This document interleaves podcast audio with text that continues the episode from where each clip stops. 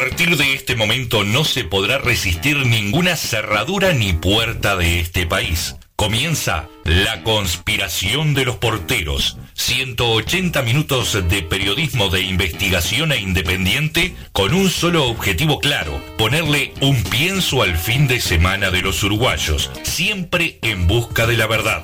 La política, la cultura y más están sobre nuestra mesa en Radio El Aguantadero. No hacemos radio, te hacemos el aguante.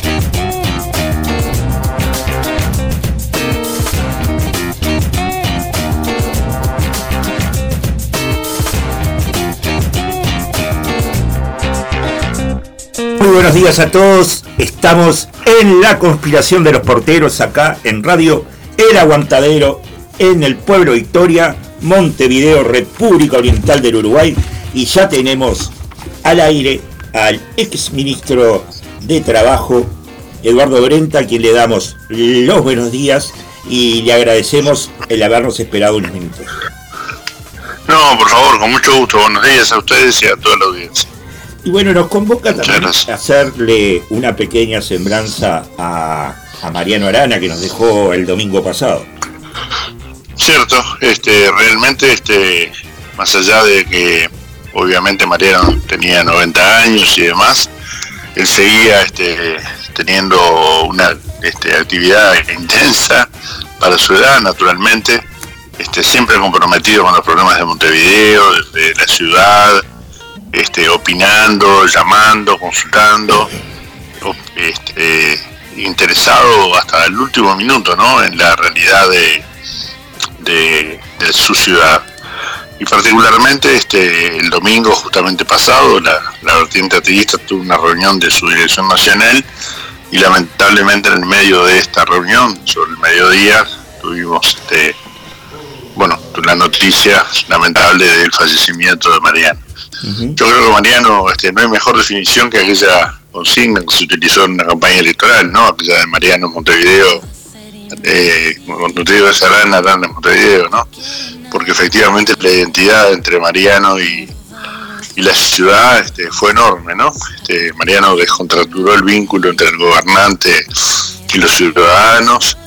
Uno podía ver a Mariano en la mañana recorriendo un barrio, en la tarde en el en, este, en la Ciudad Vieja, en la noche en el Teatro Solís.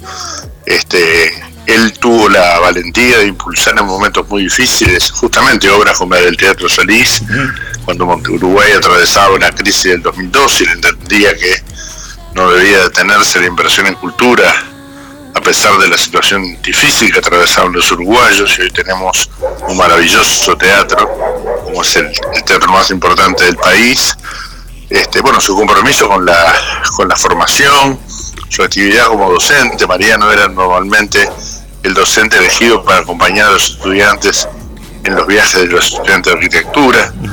este, así fue, bueno, se vio este, por todos lados la foto de los estudiantes, de sus estudiantes, ¿no? En la escalinata de la facultad, el pasaje del cortejo que llevó a Mariano a su destino final, ¿no?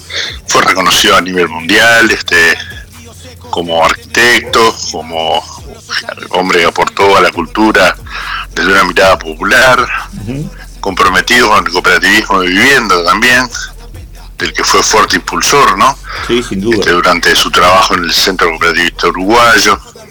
Este, una multiplicidad de facetas, este, fue candidato a la Intendencia de Montevideo, en primera instancia perdió, luego fue quien propuso al doctor Tabate Vázquez este, para, para efectivamente ser candidato y ganar por primera vez el Frente Amplio la Intendencia de Montevideo y luego sus, eh, relevó a Tabaré este, en dos periodos consecutivos al frente de la Intendencia, renovando realmente la realidad de Montevideo.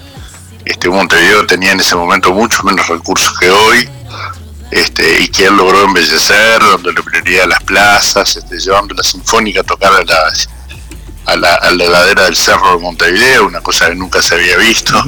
este O sea, una multiplicidad de innovaciones, este pero siempre con una mirada puesta en la ciudadanía, en la gente y particularmente las personas que no podían, por razones económicas fundamentalmente, acceder a la cultura, ¿no? Mariano llevó el teatro a los barrios, llevó la, música a los barrios, este, transformó realmente Montevideo en una ciudad querible, aquella consigna también que la Intendencia utilizaba, Montevideo, tu casa, este, yo creo que todos comenzamos a sentir que la ciudad era nuestra, ¿no?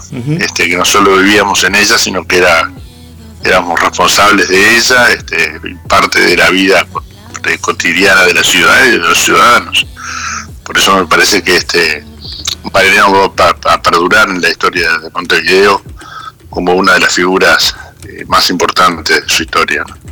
Sin duda, y aparte hay que eh, tomar en cuenta la grandeza de Mariano, que en, sus últimos tiempos como político eh, terminó cubriendo una banca como edil, ¿no? Exacto, este, Mariano no, tuvo este, ningún inconveniente cuando se le propuso esa posibilidad. Este, vale decir que también este, Héctor Grauer, dirigente de Colorado, muy importante, este, que fue quien construyó o inició las obras de construcción del, del edificio actual de la Junta Departamental de Montevideo, también lo logró haber sido consejero de gobierno y demás en la época del colegiado, culminó su actividad este, en la Junta Departamental y, siempre sostuvo que el edil era el, actor político más cercano a la gente, ¿no? Mariano pensaba lo mismo y lo mismo particularmente dijo el general Sereñi en su última este, actividad pública. O sea, todos recordamos su discurso en la Universidad de la República, ¿verdad? Pero en realidad la última actividad pública de del general Sereñi fue en la Junta Departamental cuando la Junta le hizo un reconocimiento y allí él dijo que a lo largo de su vida política y de su vida profesional, él le había quedado siempre las ganas de ser edil, ¿no? De conocer este de cerca la realidad de los montevideanos, que es el rol que tienen los ediles. Por tanto, este, me parece que lo de Mariano fue un acto de humildad y sobre todo de reconocimiento de que cuando uno tiene una función al servicio de la ciudadanía, no importa el lugar donde esté, si es muy arriba, muy abajo o muy al medio, ¿no? Es verdad. importa este el compromiso que tengo con la ciudad y con su gente y particularmente con los más vulnerables, ¿no? Eduardo, en otro orden de cosas, esta semana no ha sido una semana común, ha sido una semana que, marca un hito en, en, la historia política del Uruguay, ¿no? Con el desafuero del ex senador Penadex. Este, ¿cómo, ¿Cómo lo ven como posición a todo, todo este, este tema que está tan candente y en, y en la agenda? Bueno, yo creo que hay, hay como dos, dos, aspectos ¿no? para, para ser equilibrados en esto y justos. Uno es este el tratamiento que el Frente Amplio hizo del tema, ¿no? que yo creo que demostró madurez, responsabilidad, eh, particularmente lo que tiene que ver con el cuidado de, de las víctimas, ¿no? La protección de las víctimas, de su identidad y demás. Este, ustedes saben que ya se conoce que hay cuatro víctimas que se negaron a declarar por, por miedo, ¿no? Frente a lo que fue la salida pública en su momento del presidente de la República, del ministro del Interior, respaldando al, ex senador Penades. Esto lo dice la fiscal en su escrito este, y por tanto si habrá que tener cuidado cuando se tienen responsabilidades públicas las cosas que se manifiestan. ¿no? Aquí no hay un problema de amistad, aquí hay un problema de si hay o no responsabilidades penales y si las acciones denunciadas efectivamente se cometieron. O sea que lo primero es este saber que el Frente Amplio no, no, no, no actuó este, en el barro en esto, ¿no? No lo vamos a hacer nunca, ¿no? En un tema tan delicado y esto me parece que es, que es importante frente a tantas acusaciones que recibimos casi a diario ¿no? respecto a esto. Y lo otro que me parece muy importante es este lo que tiene que ver con, con el tema de fondo. ¿no?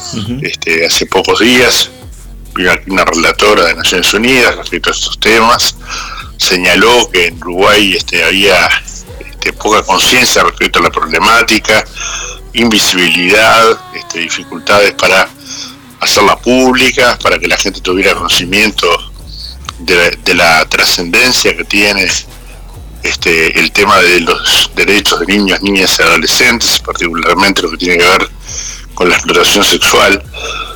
y fue atacada duramente, ¿no?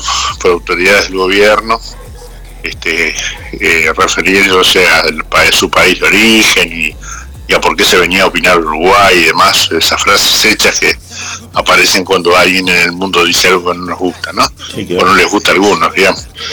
Este, y yo creo que este hecho demostró efectivamente eso, porque efectivamente el caso del que estamos hablando, este, que mostró hechos realmente aberrantes, ¿no? Este, confieso que fue muy difícil leer este, el informe que hace la fiscal, a pesar de que es un resumen del expediente, ¿no? Pero este, fue realmente duro leerlo porque describe situaciones eh, francamente, este, no sé cómo calificarlas, francamente este, aberrantes, digamos, ¿no? Y por eso, este, eh, cuando hablamos de niños, niñas y adolescentes, hay que tener un especial este, cuidado y atención. Pero este, creo que esto recién comienza, esta es mi impresión. Este, aquí este, había un proveedor que este, el ministro García finalmente destituyó este, hace un par de días. El profesor de historia. Que era, ¿Perdón? El profesor de historia. Exactamente, el profesor de historia, este, que era quien, este, eh, la palabra proveer, la verdad me parece espantosa en este caso, pero bueno, es la que se me ocurre, la única que me viene a la mente. Este, y que acercaba a estos jóvenes vulnerables, ¿no? Con situaciones en las cuales a veces salían del lugar y iban a tratar de comer porque en realidad este lo hacían por hambre no esa es la verdad. Y este y nosotros estamos convencidos a pesar de que bueno obviamente habrá una investigación continuará la investigación y nos parece que la fiscal ha actuado de una forma extremadamente responsable y, con gran eficacia pero evidentemente este estamos seguramente frente a alguna red ¿no? que este, se dedicaba efectivamente al tráfico de este, niños, niñas y adolescentes para satisfacer este, a estas personas. ¿no? Yo creo que este, la justicia tiene un rol importante a jugar, hay que cuidar a la justicia. Hubo discursos, particularmente el del senador Domenech, no voy a eludir este, nombrarlo, este, de un ataque franco a la justicia. Ese es el primer paso para este, erosionar la democracia atacar la justicia cuando uno puede opinar que un fallo no lo convence o no, no lo comparte, ¿no? Eso no hay problema, eso me parece que está bien. Otra cosa es atribuirle a la justicia este interés, responsabilidades o mala intención en su actuación. Esto sí es jorobado porque este, pone en tela de juicio la equidad de la justicia frente a unos y otros. Y en ese sentido, las palabras del senador Domenech fueron francamente este, una muy buena oportunidad de callarse la boca, digamos, este, en la medida en que ese ataque a la justicia, que fue el único, hay que decirlo, ¿no? Francamente, el legislador que hizo eso, este, en realidad empieza, va instalando una lógica de una justicia que no da garantías. Y ese es el primer paso para que luego este, aparezcan algunos aventureros ¿no? que pretendan este, sustituir el sistema democrático por otras alternativas, como ya vivimos en Uruguay en otras oportunidades, ¿no? Entonces ese modo superante de atacar la justicia y luego continuar por el poder político y demás, este, ya lo conocemos, ya lo vimos, ya nos costó muy caro los uruguayos y yo creo que hay que tenerlo en consideración porque evidentemente este caso va a traer cola y este, en la medida que aparezcan otras personas involucradas seguramente los ataques a la justicia van a ser muy intensos, como lo fueron también cuando la operación Océano, ¿no? Claro, y que no está cerrada. Este, que tampoco está cerrada, este, y a la cual se fue acusando y, permanentemente tratando de gastar a la fiscal del caso y a su equipo, cuando trabajaron este,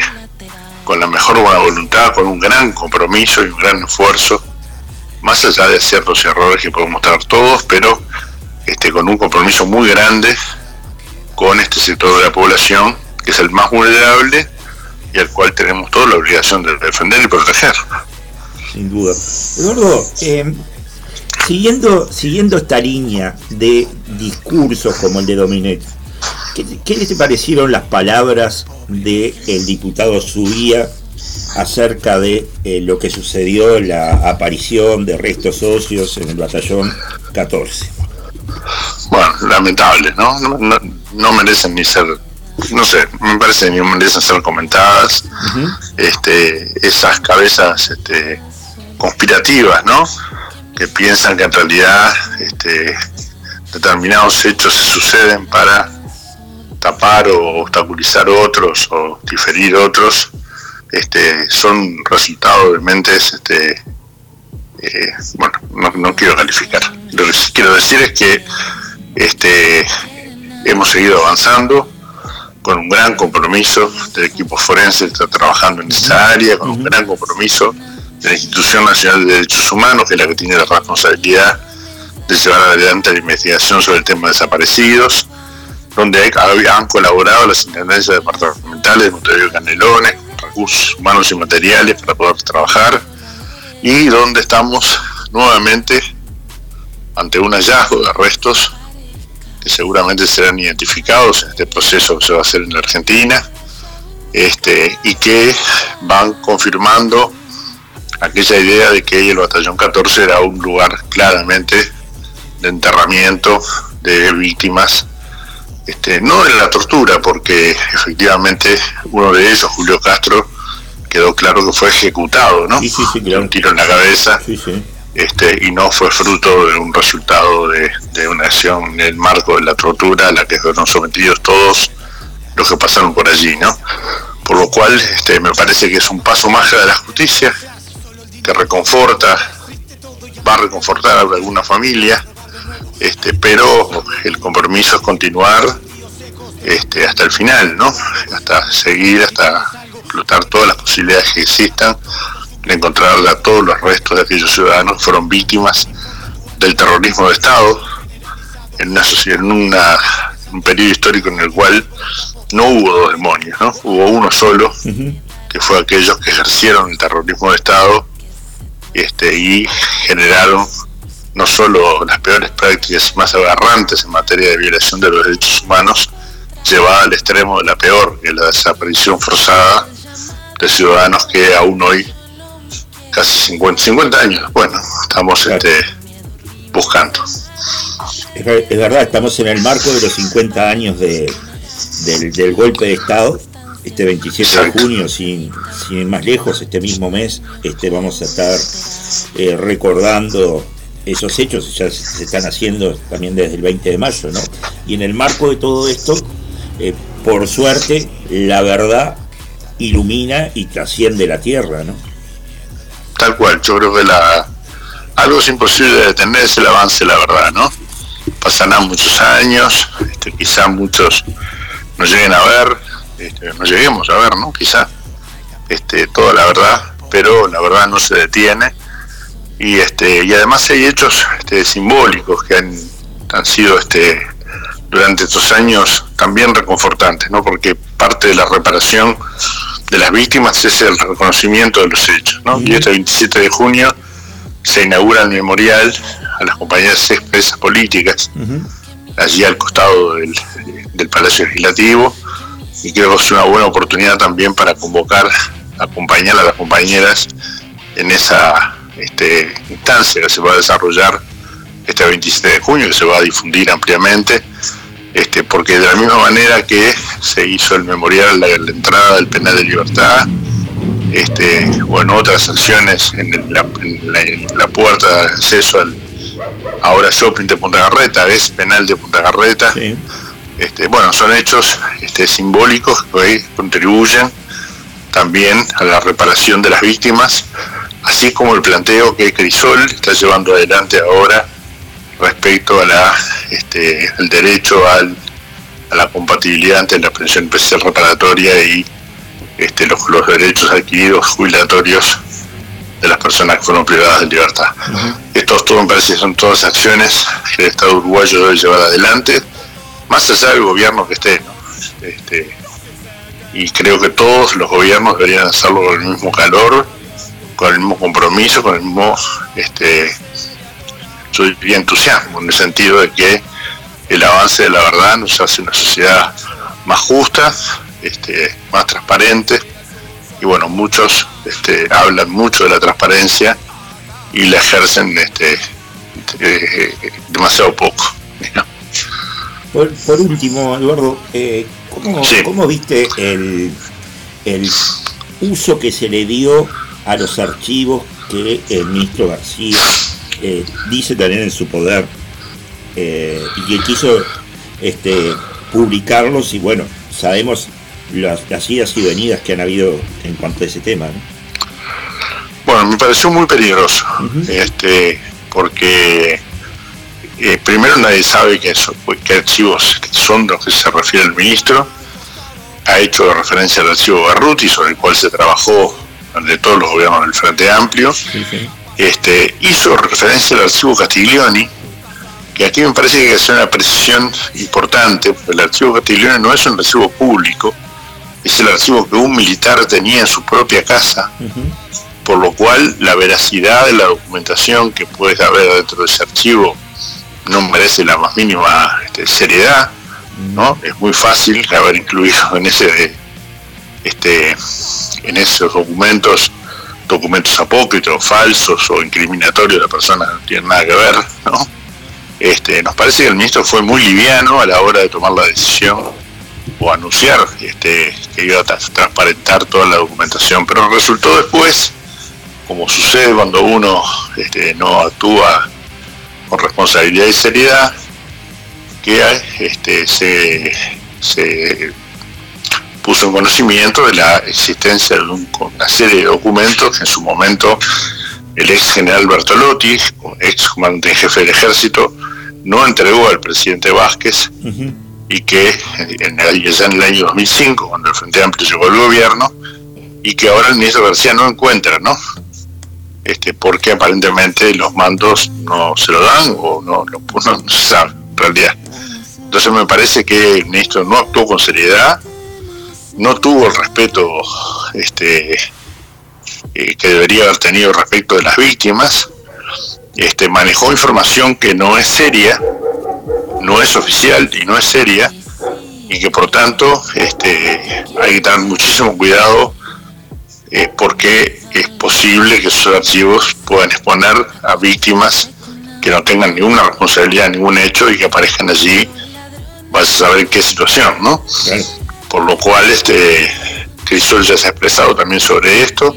Nosotros compartimos lo que ha manifestado Crisol y particularmente su presidente, que hemos escuchado varias oportunidades sobre este tema, Crisoni, este, y nos parece que este, esta documentación debe ser analizada. Existen este, especialistas en la materia que conocen, eh, que han trabajado en, todos, en la clasificación de sus archivos y esto debe hacerse con extrema, extrema seriedad porque las personas están vivas este, y los documentos no dan garantías de seriedad alguna respecto a su contenido y la divulgación de los mismos puede ser un acto de irresponsabilidad que luego no tenga posibilidad de ser reparado.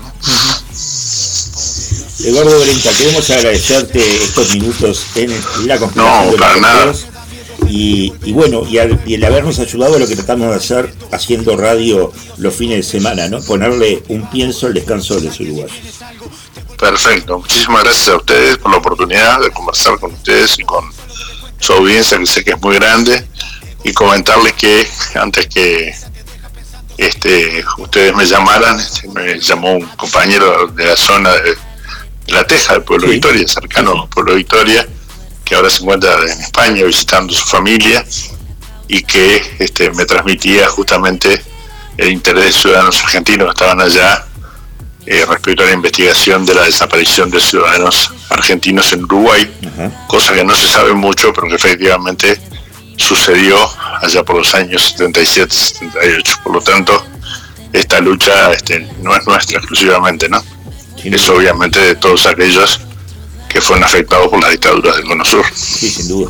El Plan Cóndor hizo muchos estragos en todo, en todo el Cono Sur. exactamente, exactamente. Por tanto, muchas gracias a ustedes por la oportunidad este, y las órdenes como siempre. Muchas gracias, eh, buen fin de semana. Gracias, muchas gracias, un abrazo igualmente a ustedes. Y bueno, pasó el ex ministro de Trabajo, Eduardo Brenta, por los micrófonos del aguantadero y viste que nos decía de la gran audiencia que tiene, ayer me lo manifestó también, ¿no? Este, esta radio. Qué bueno. Nos vamos a una pausa, ¿te Vamos parece? a un poquito de música con Papina Di Palma y Kung Fu en Villán y ya venimos. Bien. Qué miedo de la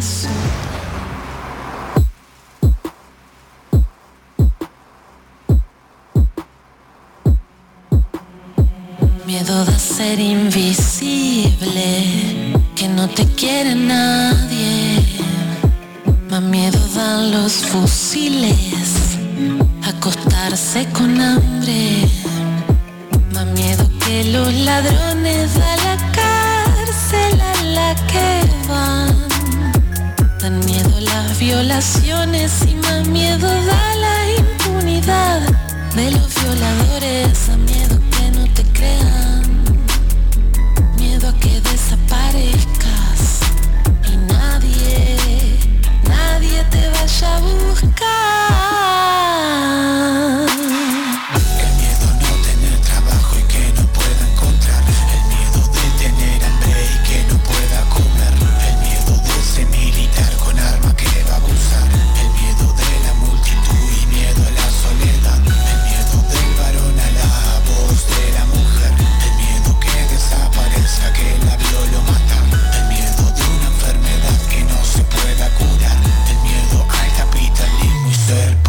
Se avanza en algo y perdemos cosas Solo el dinero es lo que importa. Es triste todo y a mí me da miedo Tener que volver a robar de nuevo. Ahí entiendo que solo alimento. Ese capital de ríos secos Te meten en un mundo privado. Solo sos alguien si tienes algo. Te vuelves adicto muy a la droga. Todo consumo y se pasan las horas en este juego. Solo debe cuenta, nadie le importa Tu alma en venta. Egoísmo generalizado Te paraliza, te deja pensando. Si vivo en la sitio, vivo en el campo Zafo del ruido, hago algo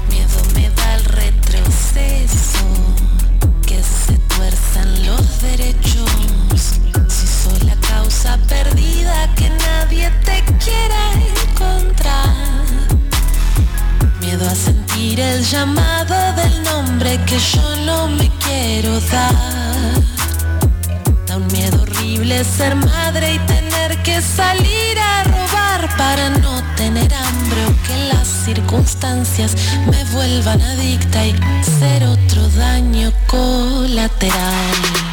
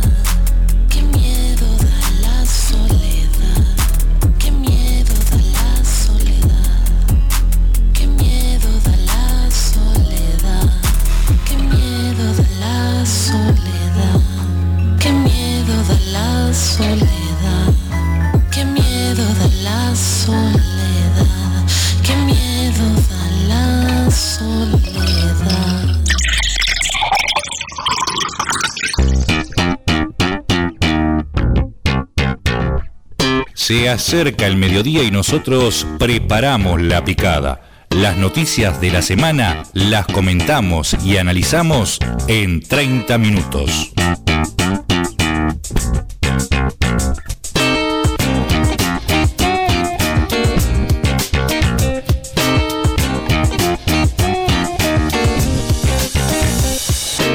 Y seguimos en la conspiración de los porteros acá en Radio El Aguantadero, en el pueblo Victoria, Montevideo, República Oriental del Uruguay.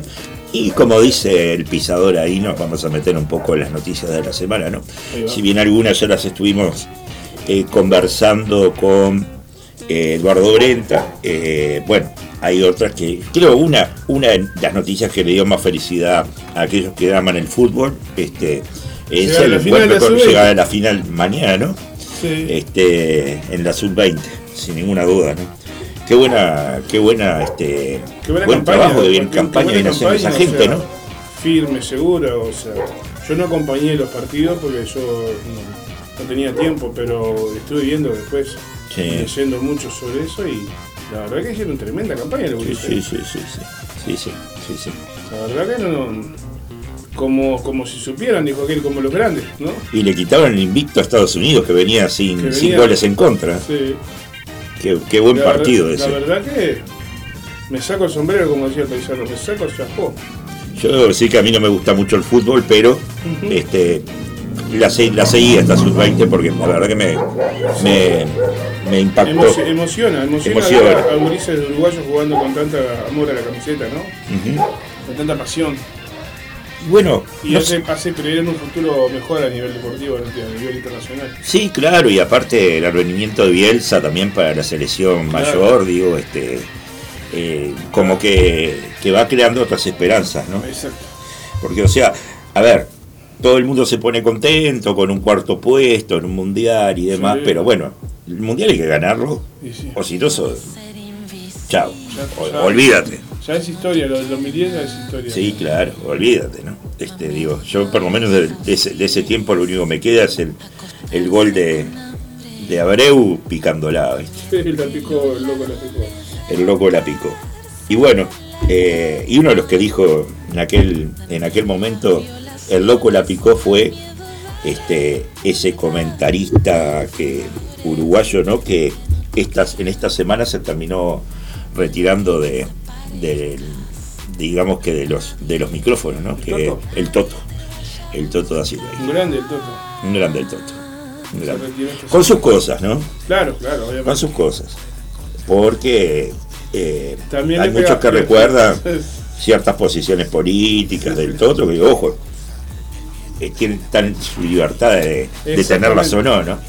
Y ciertos acercamientos con cierta gente, en- sobre todo en los 70. ¿no? O sea que, guau, digo, y todo el mundo lo, lo marca como el comentarista de Solé, pero nadie habla por lo general de la pelea que hubo entre el Toto y Solé, que se le fue caliente el Toto y demás, ¿no?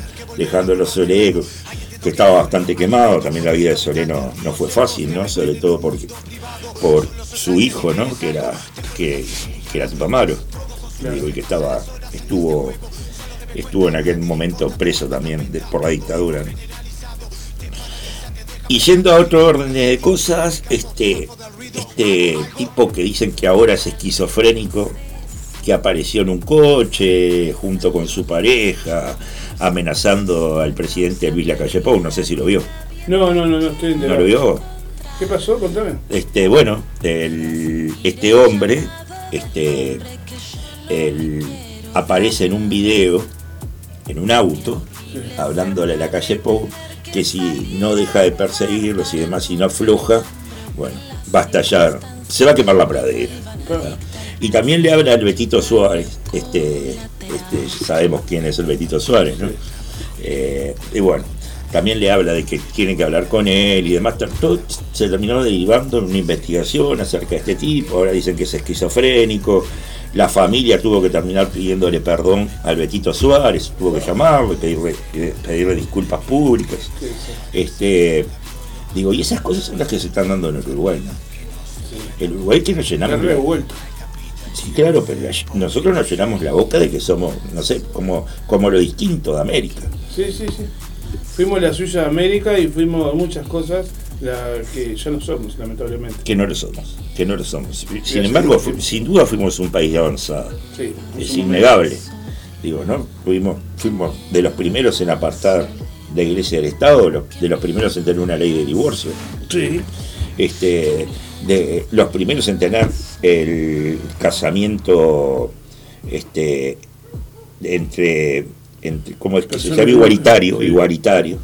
Estaba buscando la palabra cuál era, este casamiento igualitario y otra, otra cantidad de leyes más que se fueron dando, ¿no? O sea, el casamiento igualitario, recordamos que, que el quien lo presentó fue la este la senadora por unos días, Michelle Suárez, que sabemos bien cómo terminó toda esa historieta. ¿no?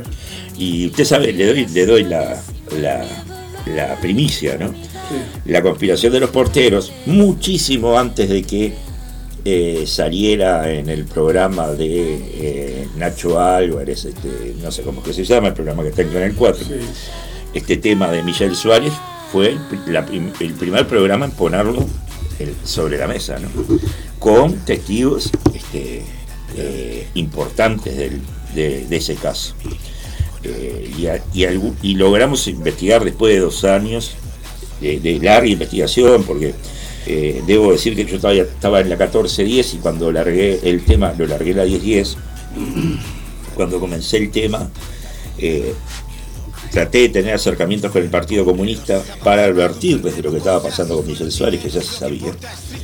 Eh, sobre todo lo que pasaba en, en torno a ovejas negras en aquellos momentos. Y el Partido Comunista hizo caso omiso.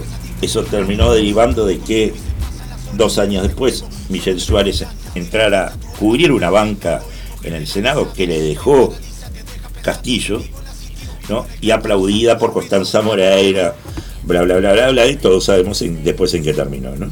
Esa, esa historia donde mucha gente, sobre todo gente del- de la comunidad LTTGB, fue ta- tim- timada, o sea, timada por esta, esta ex senadora eh, Michelle Suárez, quien les cobraba por cambiarles el apellido y todavía se siguen, pues, perdón, el nombre y todavía se siguen llamando Cholo, ¿no? O sea que es así.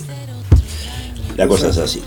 Este, así que, bueno, fue un pequeño recuerdo de esa clase de gente que, que ha pasado por, Que no la queremos más. por- y ya, ya no está en este plano, así que eh, ya puede entrar en el olvido tranquilamente. Y otra de las cosas evidentemente fuertes que han pasado en la semana, antes de entrar al caso Penades, es la aparición de restos socios en el batallón número 14. ¿no? Eh, el, otro día recibía la noticia en, en el momento, momento en que estaban entrando los familiares al batallón y se lo hacía saber al grupo de la radio.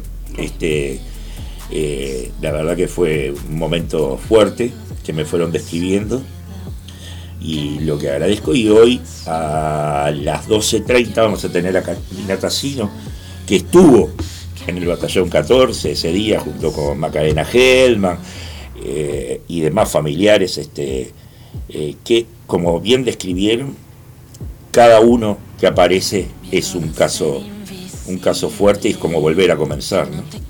Qué terrible, ¿no? Pero por lo menos van apareciendo, que son tan pocos que aparecen, pero van apareciendo. claro lo- Siempre puede ser el hijo de alguien o el padre de alguien, siempre, siempre están, eh, hasta que no aparezcan todos, siempre van a ver, van a ver gente esperando, expectante, que, que, que quiere saber qué, qué les pasó o dónde están.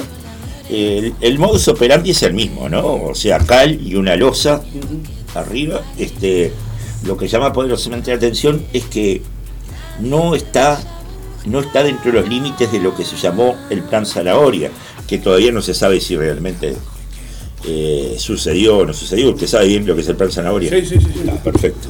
Este, y ese y este cuerpo aparece fuera de los límites de lo que estaría enmarcado dentro del batallón 14 como el plan Zanahoria, ¿no? Pero Y capaz La que, tierra. los- capaz que la tierra se mueve o capaz que los planos no son no, no son no están bien. sí, sí, Hay, claro. hay cosas que, que, que yo por, por, por experiencia de, de, de trabajo, no, no, no que trabaje en el campo de ese, de ese campo ni nada, pero eh, por, por poner un ejemplo, cuando usted lee un plano, un plano de, un- de una empresa estatal que le indica que en tal, en tal metraje de la vereda cruza un caño o un cable de alta tensión y al metro y medio cruza un caño de agua, por poner un ejemplo. Sí. Se lo digo por experiencia propia, por trabajar en una empresa estatal Sí, en su momento. Nunca estaban bien esos planos. ajá. Porque ¿qué pasa? No puede pasar a la en la misma...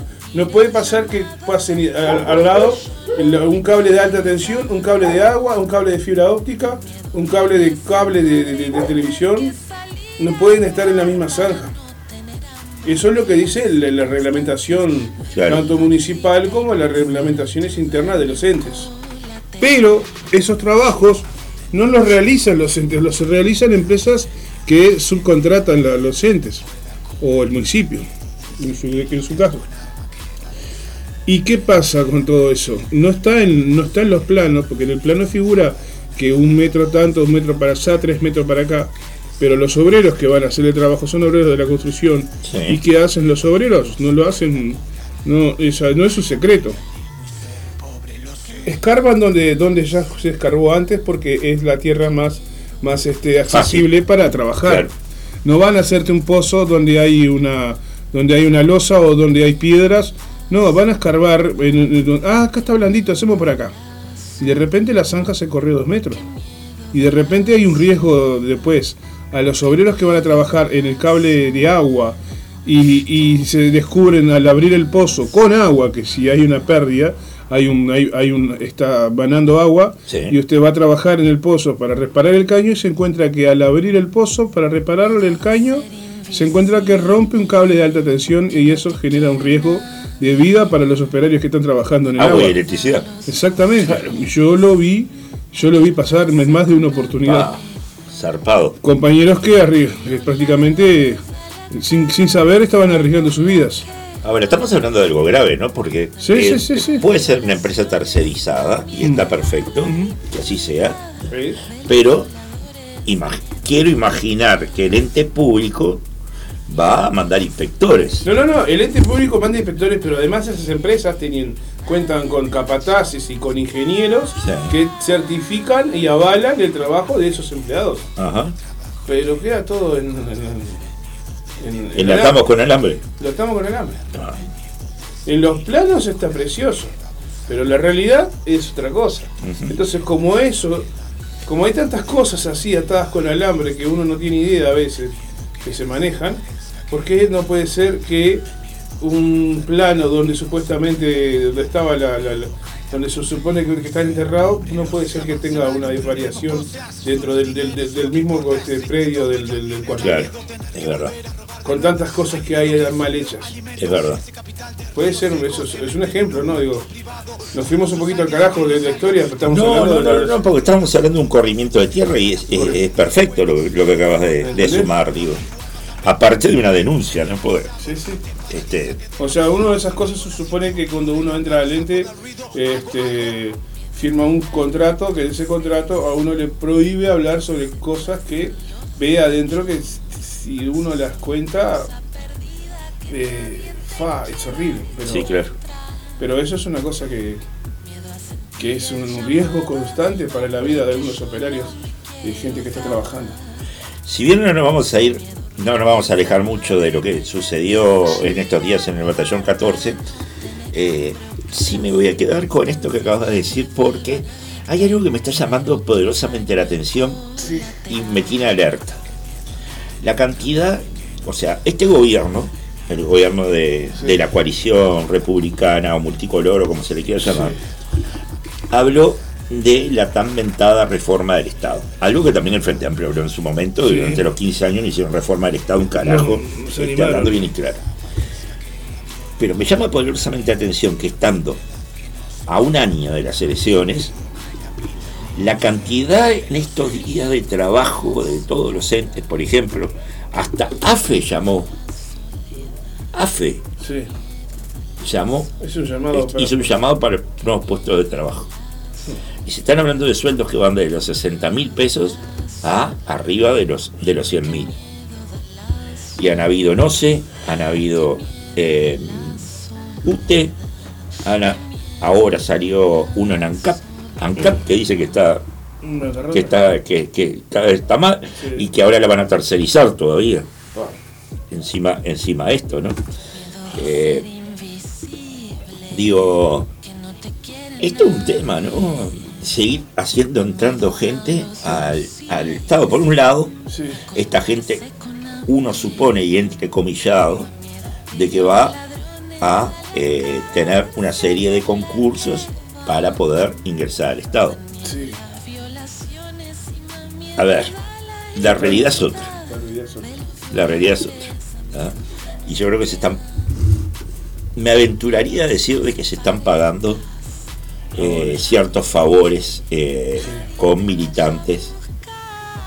Y pareciera tardío pero en algún momento tenía que suceder. Evidentemente en el momento durante la pandemia no iba a no, no, Ya, ya han hablado de casos también de llamados que se publicaron en las páginas de los entes y después se dieron de baja porque no se podían dar, no, no- no se podían publicar porque ya estaban los cargos atribuidos a, a- a- a amigos de políticos. claro Eso pasó en. Este, no quiero mentir, pero el que hizo la denuncia fue Pereira en su programa, en, en su programa en BTV, creo que es Daniel. BTV BTV. Este, sobre un caso, sobre un caso de una expresión de primaria, primaria o, y, y este y salud pública Ajá. que ahí es donde está, donde hay unos tejes y manejes de contratación de personal tremendos ahí. Y le parece que la, la una directora que llamó a la de recursos humanos y le dijo, ¿qué haces publicando ese llamado? Dalo ya de baja y, y este y hay audios supuestamente que, que, que aseveran eso. Y tal, se dio de baja el concurso porque ya había gente para ese, para ese puesto. claro No se podía no se podía hacer un llamado. Eso se hacía antes, ahora no se.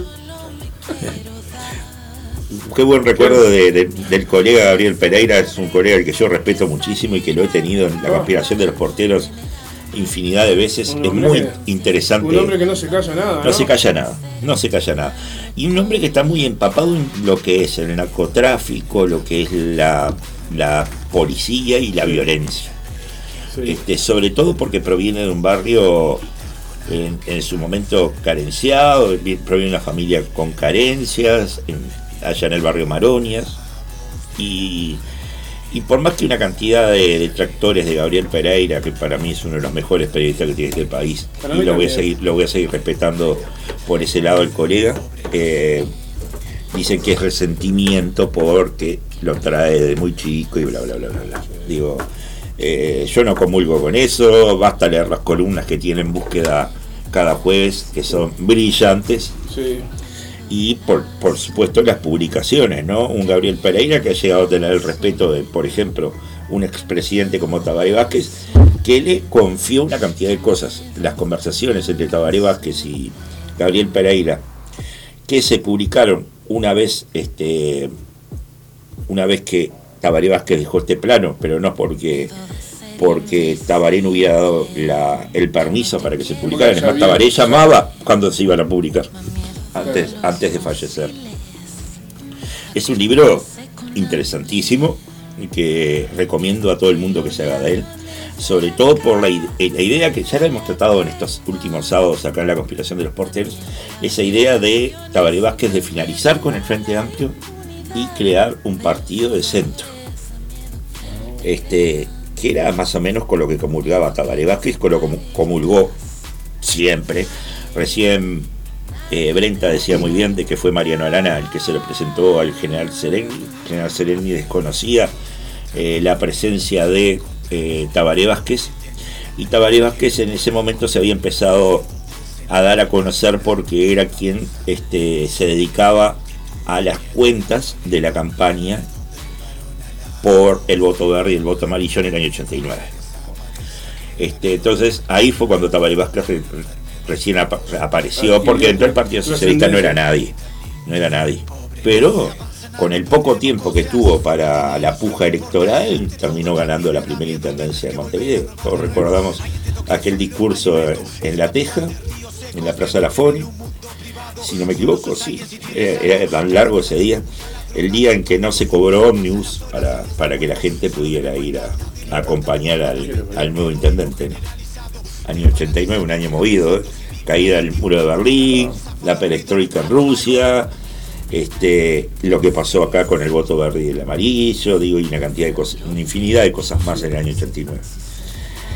Y bueno, otra de las noticias que hubo en la semana, evidentemente, ya ha trascendido bastante, ¿no?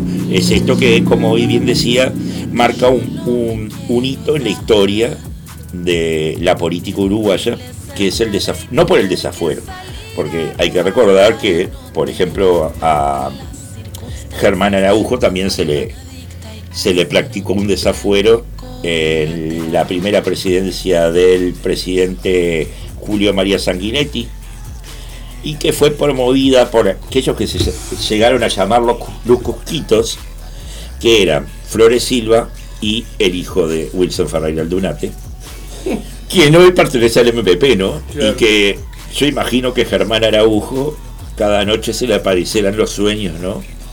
Y, este, y la- le apretará los testículos, digo, porque... No, ¿Qué hiciste, mijo, no? Claro, ¿qué hiciste, mijo? Es verdad. Este, pero así, así lo marca la historia de, de nuestro país, ¿no? Increíble, increíble. Estaba tratando de ver qué hora es. Son las, dos, de las 11 y 57 minutos. 11 y 57. Estamos a 3 minutos de las 12 del mediodía. Entonces, dentro de este berenjenal que hemos dado este, y este intercambio que hemos dado, eh, llamar eh, las noticias de la semana, Exactamente. podríamos darle un buen cierre con su experiencia musical que, que puede darle un, un lindo color Sí, mientras nos vamos a la, a la próxima entrevista. bien. Vamos a irnos con. En, base a lo que ha pasado esta, esta, esta semana y todo lo que se viene hablando. eh, vamos a escuchar de La Memoria, una banda de post-punk muy actual que se están que estuvieron tocando hace unos días atrás. Vamos a escuchar eh, Las Letras, un temazo de, de La Memoria que mi amiga eh, Stephanie, que tiene hoy el programa Fragmentos, ama esta banda, así que va para ella. Para ella, escuchando. para ella y para todos.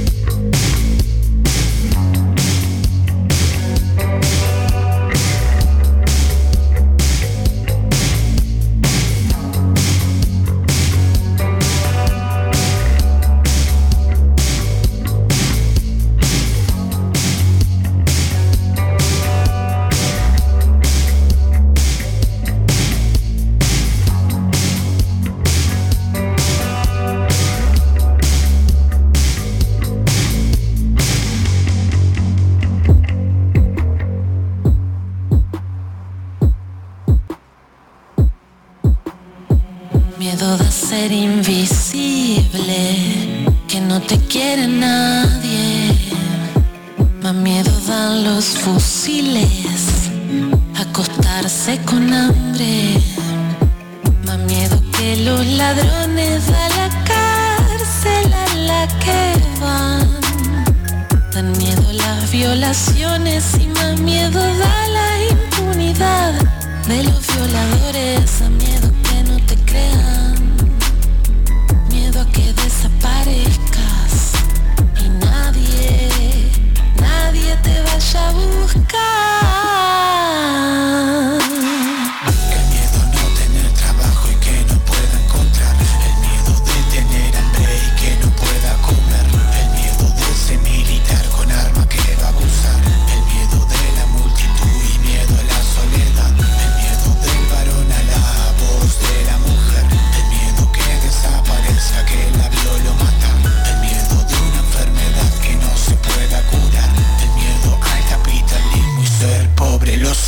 algo y perdemos cosas. Solo el dinero es lo que importa. Es triste todo y a mí me da miedo Tener que volver a robar de nuevo. Ahí entiendo que solo alimento. Ese capital de ríos secos Te meten en un mundo privado. Solo sos alguien si tienes algo. Te vuelves adicto muy a la droga. Todo consumo y se pasan las horas en este juego. Solo debe cuenta, nadie le importa. Tu alma tan venta, egoísmo generalizado.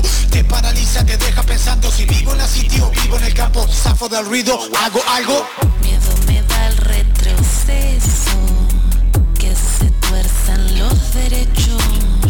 Si soy la causa perdida que nadie te quiera encontrar. Miedo a sentir el llamado del nombre que yo no me quiero dar. Da un miedo horrible ser madre y tener que salir a robar para no tener hambre o que las circunstancias me vuelvan adicta y ser otro daño colateral.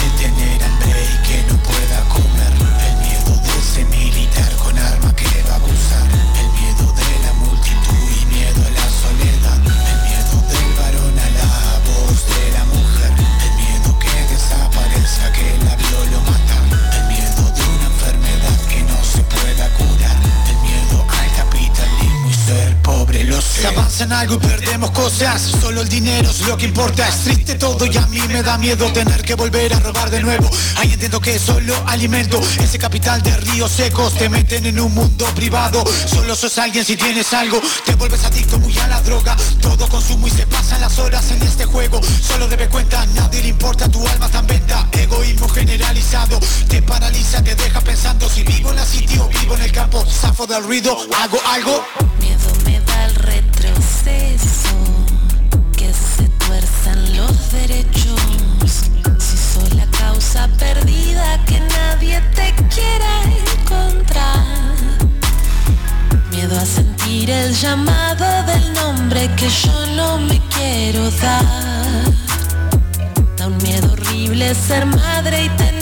salir a robar para no tener hambre o que las circunstancias me vuelvan adicta y ser otro daño colateral.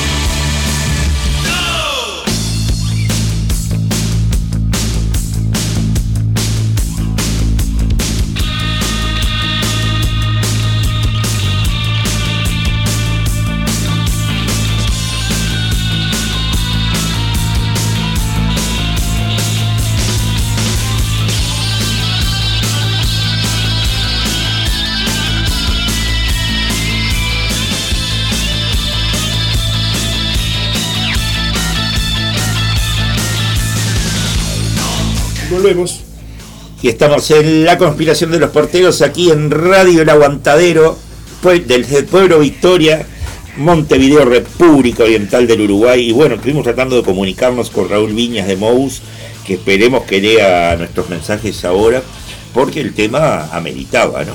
Claro.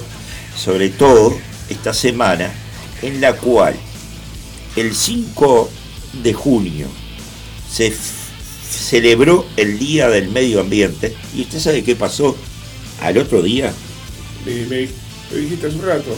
Sí. Abrió, abrió este, otra planta de celulosa, de celulosa al día siguiente. La planta de UPM2 que contamina, escucha bien, 7 millones de metros cúbicos de agua dulce. Por Dios. 7 millones de, de metros cúbicos de agua dulce. De agua dulce. Por día. Por día, exacto. Por Dios. ¿Qué le parece? Oh, me parece Lin- Terrible, linda- linda terri- ce- celebración de, terrible, terrible manera de celebrar el día, ¿no? sin duda, sin duda. El ambiente.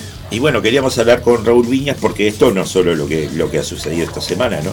Eh, evidentemente han, han pasado otras cosas, este, y, y él es el- realmente el que está empapado en todo ese tema, ¿no? Por ejemplo, el gobierno anunció la inversión de 4 millones de dólares para, perdón, de 4 mil millones de dólares para una planta de hidrógeno verde y energías renova- renovables que va a funcionar en Paysandú junto con Alur.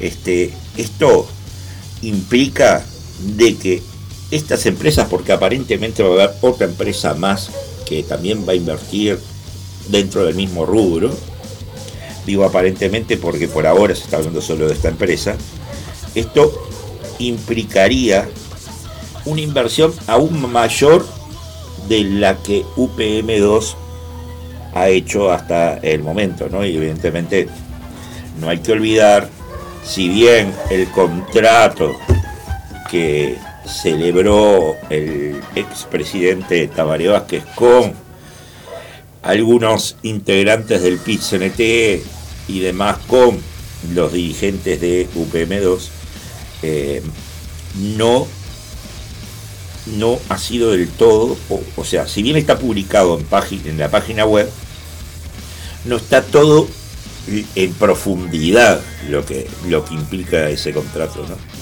Entre ellos de que nosotros nos, hemos, nos está llamando Raúl, así que vamos a, a atenderlo. Hola Raúl, muy buenos días. Hola, hola. Esto es hacer radio en vivo, no hay, no hay caso. Esto es hacer radio en vivo. Vamos a ver si nos podemos, si nos podemos comunicar con Raúl. Capaz que está. Recuerden que la otra vez estaba en el río Santa Lucía, que no tenía mucha, mucho alcance en cuanto a, a la a internet y demás. Y bueno, capaz que anda, anda en esas vueltas el, el amigo Raúl Viñas ahora en este momento. Esperemos podernos comunicar. Ahí está. Hola Raúl. Buen día. te dejo, te dejo al aire.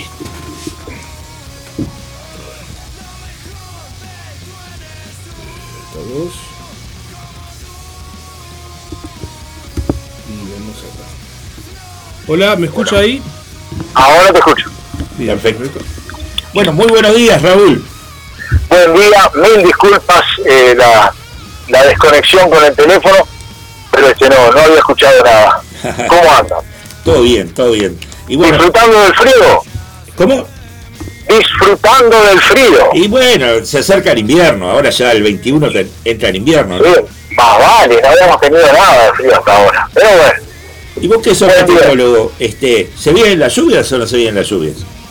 y lamentablemente no. La, la- la estación de lluvia fue ayer, la vimos pasar. No tengo el dato hoy, había algún lugar que había llovido unos 20 milímetros, algo así. Pero vamos a plantearlo claramente.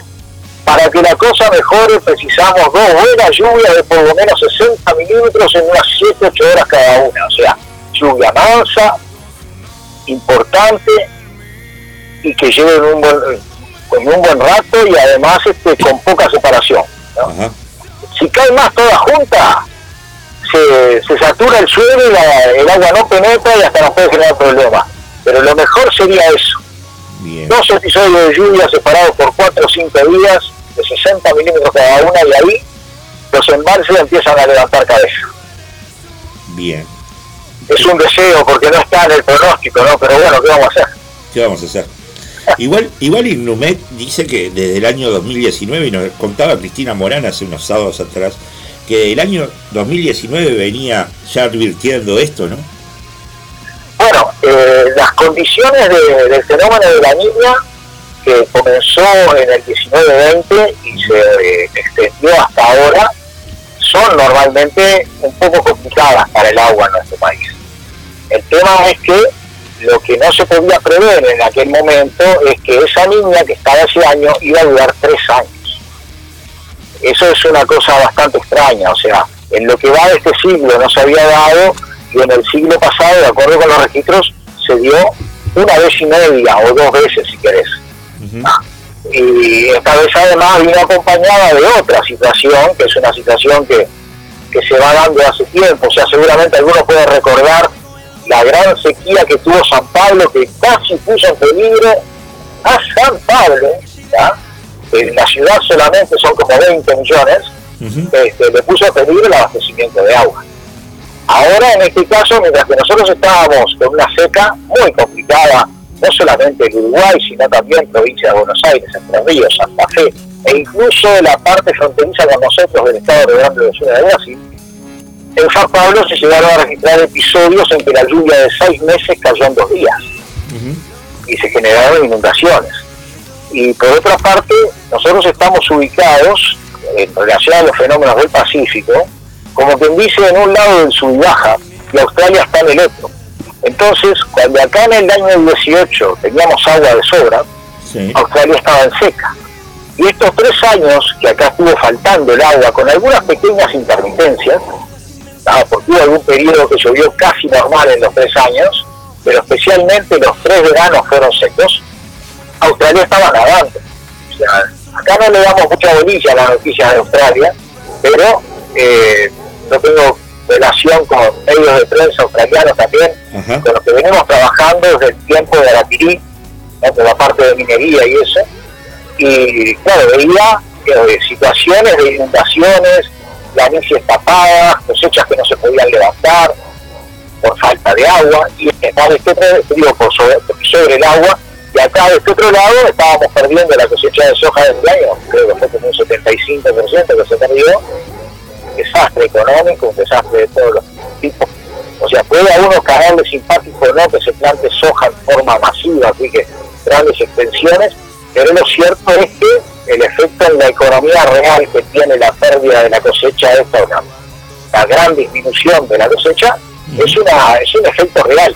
No pasaría lo mismo, por ejemplo, si mañana se secaran todos los eucaliptos, porque en realidad eh, la madera se vendería igual del árbol seco y nosotros el tema de la celulosa no vemos un mango. O sea, eso es esa parte, es una economía paralela que solamente afecta o, o mueve la aguja del Producto Interno, del PBI. Pero las otras cosechas de este país, las que no están relacionadas con zonas francas directamente, cuando fallan se siente, o sea, es menos dinero circulante en los pueblos, es menos dinero circulante en el campo, es menos movimiento de comercio, es menos movimiento de todo, y bueno, evidentemente también hay otros problemas, o sea, esta seca, sobre todo la del el último año, afectó bastante a la ganadería, y claro, la vaca de también, el ternero no nació en el número que se esperaba que hiciera Sí. que la vaca estresada por la- no queda preñada o pierde. Y ahí entonces tiene que dentro de dos años va a tener menos novillo para, para marcar. Claro. O sea, todo, todo está relacionado con todo, todo se mueve de esa manera. Ahora el fenómeno del mismo, pero está atrás, Bien. es fuerte, ¿no? Y Raúl, otro de, otro de los temas que nos, en realidad el tema central que nos convocaba al día de hoy era que este 5 de junio se celebró, Se cortó. ah, se cortó, se cortó la llamada. Me parecía así que se le iba cortando. A ver si lo podemos agarrar de vuelta. Ahí está. ¿Nos escuchás, Raúl? Se cortó así. Esperá que te escucho bajo. Dame un segundo. Vení. A ver. ¿Estamos, ¿Estamos en línea ahí con el hombre? Sí, sí. Vamos a prender el altavoz, ahora sí. Está. Yo estoy acá. Ahora te estamos escuchando bien. Bueno, disculpame, estabas diciendo que el tema que nos traía, el tema que, que más importaba, y hasta ahí te escuché. Sí, que nos, nos convocaba que este 5 de junio se celebró el Día del Medio Ambiente y como vos bien puntualizabas en la página de MOUS y me mandaste a mí por WhatsApp y demás, el 6 se inauguró la planta de UPM2 que contamina 7 millones de metros cúbicos de agua dulce. Comentanos acerca de este tema. Bueno, eh, como nosotros pusimos en el comunicado, es un- el día 6 fue para nosotros un día de tristeza, un día de vergüenza también, y lo digo con dolor, porque realmente eh, que se inaugure con la presencia de todo el gobierno una planta que a nosotros nos cuesta, cuando sumamos todo, casi 5 mil millones de dólares, y de la cual no vamos a ganar un peso, de la cual no genera más de 300 puestos de trabajo reales. Los otros días el ingeniero Bategasor, el vicepresidente o segundo del proyecto ahí, de la empresa UPM, eh, le preguntaron en la radio, porque trataban de hacer una entrevista amigable hacia él, y le preguntaron cómo era eso. Cientas personas trabajando. Y claro, el tipo se quedó de figurita, porque eh, en, la plantilla tiene 300, entonces le preguntaron, ¿y qué hacen las otras personas? ¿Qué trabajo realizan? Y tuvo que decir, y bueno, este, algunos hacen tareas de limpieza, otros retiran residuos, y después se acordó también que tenía los choferes de los camiones. Pero ¿qué pasa? Te cuentan como que trabaja en la planta el chofer de un camión que ingresa, descarga y se va. Claro. Es como que yo te diga que el repartidor de galletitas que va al supermercado trabaja en el supermercado. No tiene nada que ver. O sea, suman cualquier cosa y bueno, estuvo muy bueno eh, que está, nosotros el, el video de esa entrevista lo tenemos separado en esa parte porque vale verlo a un ejecutivo tratando de hacer cómo hago para justificar esto que lo tenga en la propaganda pero que no es real y se las dio de, se las dio de todos colores para hacerlo. Y a nosotros la verdad que la inauguración de la planta fue un acto muy triste. Uno veía eh, esas imágenes de una plantación de eucalipto y sentía el audio, porque la, la vimos por supuesto, interesa siempre ver esas cosas, Sí. y sentía el audio de los pajaritos cantando. Y uno que ha estado en las plantaciones de eucalipto, las plantaciones de eucalipto son un lugar silencioso, porque ni siquiera las cotorras se han ido en el eucalipto celulósico, porque no tiene ramas buenas como para hacer los nidos. Entonces, eh, alguna, alguna ave equivocada que se posa para descansar, pero después no vive ninguna especie de aves del Uruguay, vive dentro de, es- de esas plantaciones. Y vos veías que todo el salón estaba iluminado de verde, el, el techo iluminado de celeste, como que fuera el cielo, y en los costados te ponían imágenes de las plantaciones de eucalipto mientras sonaban canto de aves. Realmente algo que hasta, hasta pasa ya a ser o una burla o algo de muy mal gusto. una- un acto realmente muy desgraciado. Por otra parte, este, lo digo con tranquilidad porque se lo dije al señor presidente, este, que concluyera, que concluyera, que concurriera el presidente, que cuando el senador se expresó en forma tan fuerte en contra del contrato, no de UPM y de la forestación, vamos a aclarar, pero sí en contra del contrato, y que estuviera presente en lo que viene a ser realmente la celebración de la firma de ese contrato, porque es el broche de oro del contrato, la planta arrancando a funcionar, ya funciona hace un tiempo, ¿no? Este, y verlo de esa manera también, también dolió, también dolió porque uno esperaba un poco más de, casi podría decir de dignidad, ¿no? El, el hecho es que cuando la planta se puso a funcionar y no, no se hacía una inauguración oficial, nosotros llegamos a comentar en algunas reuniones nuestras, bueno, parece que la dejaron arrancar pero sin pena ni gloria, pero ahora no, le hicieron toda la fiesta, toda la fiesta, realmente y con todo el gobierno presente. Este, Y la oposición yo también. ¿eh? Sí, sí, no, discúlpame, que, que está bien, quise decir todo el sistema político presente, eh, realmente a nosotros nos marcó como diciendo, bueno, esto no, no, no, no, así, o sea, o no entienden qué es lo que pasa, o directamente de alguna manera están jugados tanto a, a este tipo de cosas, este tipo de cosas que son pan para hoy, hambre para mañana y es poco pan para hoy, porque para tener una, una muestra, ¿no? Para marcar una muestra, se nos dice del empleo que sabemos que es totalmente mentira. Nosotros le hemos dicho a los ejecutivos de UPM que el año que viene esperamos que en el BPS aparezcan esos 10.000 empleos extra que estaría generando la operación de esta nueva planta. Claro, quería, quisiéramos verlos. Ojalá, ojalá se dieran 10.000 empleos. Pero nosotros sabemos que no se va a dar nada ni parecido. Mira, para, para tener un ejemplo, la, la empresa Stora, que es la socia de, Monte, de, de Arauco en Monte del Plata, Sí. discúlpame, al revés, Arauco, que es socia de Stora en Monte del Plata, está construyendo una planta en Brasil, en Mato Grosso, en el estado de Mato Grosso, que es del tamaño de la de UPM2 Ajá. va a procesar eucaliptos que están plantados y se están plantando en la zona. La planta está en construcción y se anuncia con bombos y platillos que va a, generar empleo. Pero el número de empleo que dicen es mucho más aproximado a lo real. No es directamente una propaganda como es esto, una propaganda falsa. Ellos anuncian que van a generar en total 2.250 empleos. 450 en la planta. Bueno, puede ser. Y 1.800 en las actividades forestales relacionadas con la operación de la planta. Acá nos quieren hacer creer que generarán 10.000. Bueno, pero sabes una cosa, hay lugares peores. Estaba leyendo Paracel, una empresa también con capitales eh, nórdicos, digamos, finlandeses y suecos, y además participación de capital paraguayo, que está planteando de hacer también una planta de celulosa aproximadamente del tamaño de UPM2, parece que es una fiebre, ¿no?, en la zona, este, en Paraguay, ¿tá?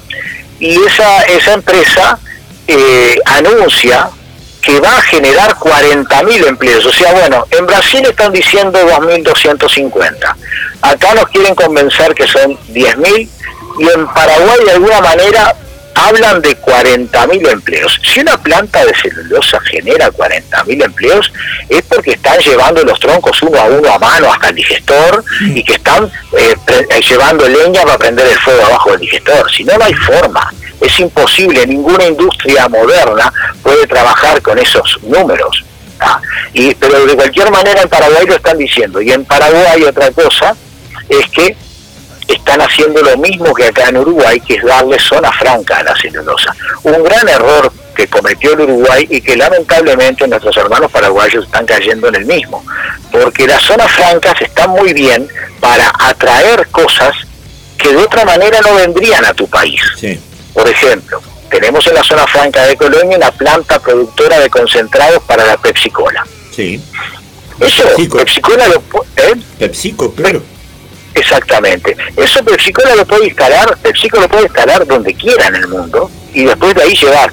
El hecho que lo instale en Uruguay, aunque no genera gran movimiento de mercado interno, porque no utilizan mercadería de- del Uruguay, ¿tá? es todo traído de otro lado, aunque sea genera un poco de empleo, y ya te digo, es una cosa que no, no hace problemas darle zona franca. Tampoco hace problema darle zona franca a otra actividad que genera bastante trabajo, que son los tipos call centers, en los Claro. cuales trabaja mucha gente, se les paga normalmente muy bien, y que son actividades que pueden desarrollarse hoy con las comunicaciones que hay en el mundo, en cualquier lado. Sí, O sea, se pueden instalar acá, en Colombia, en Estados Unidos. Bueno, si a través de darle una zona franca conseguís que en alguna empresa, no sé, eh, de las que están en zona franca, trabajen, hay algunas que le dan trabajo a casi mil personas, trabajo real, gente que va todos los días a trabajar y que cobra el sueldo de esa empresa. Sí. Ah, Bueno, eso es positivo, pero darle zona franca a una empresa que depende de los productos del territorio, o sea, que va a procesar productos locales Sí. y que no puede instalarse en otro lado porque no puede llevar los troncos a otro lado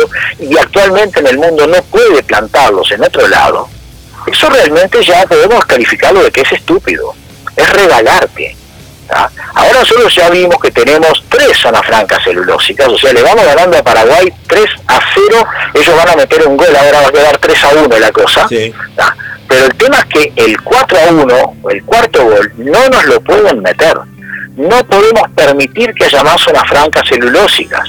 ¿tá? El presidente el otro día en su discurso en la inauguración de UPN2 dijo que no será la última, espero. Yo espero que sea la última en zona franca, por lo menos. Nosotros desde el MOVUS no estamos de frente en contra de la producción de celulosa, no estamos de frente en contra de ninguna cosa que pueda servirle al país. Lo que pasa es que queremos que se hagan bien. Queremos que dejen alguna ganancia en el país. Las empresas que las que se la lleven está bien, pero que dejen ganancia en el país. UPM de la planta UPM2 está ya ganando 3 millones de dólares por día, porque la celulosa, cuando ellos la producen en nuestro país, sin impuestos, con exoneraciones, con un montón de beneficios que se le vienen dando desde el año 88, porque la ley del año 87, el 28 de diciembre, el Día de los Inocentes, fue la ley forestal. Pero en el año 88 salió otra ley, la 16.002, en la cual los uruguayos empezamos a pagarle a las empresas forestales la mitad del costo de sus plantaciones. El tipo plantaba 100 árboles y venía y decía le costaron 100 pesos y el gobierno le devolvía 50 Claro. le devolvía, le daba 50 y además no le cobraba un peso de impuesto en nada. Entonces al final, ¿cuánto le dimos nosotros a estas empresas?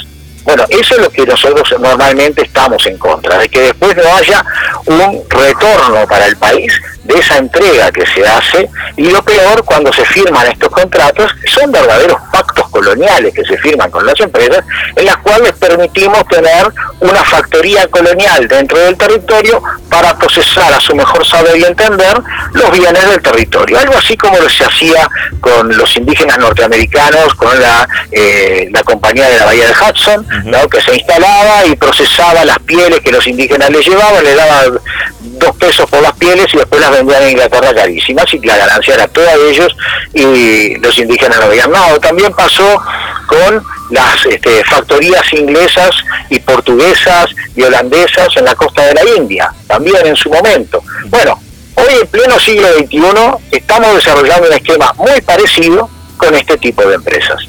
Y la verdad que eso va contra nuestra soberanía, va contra, va contra la dignidad del país.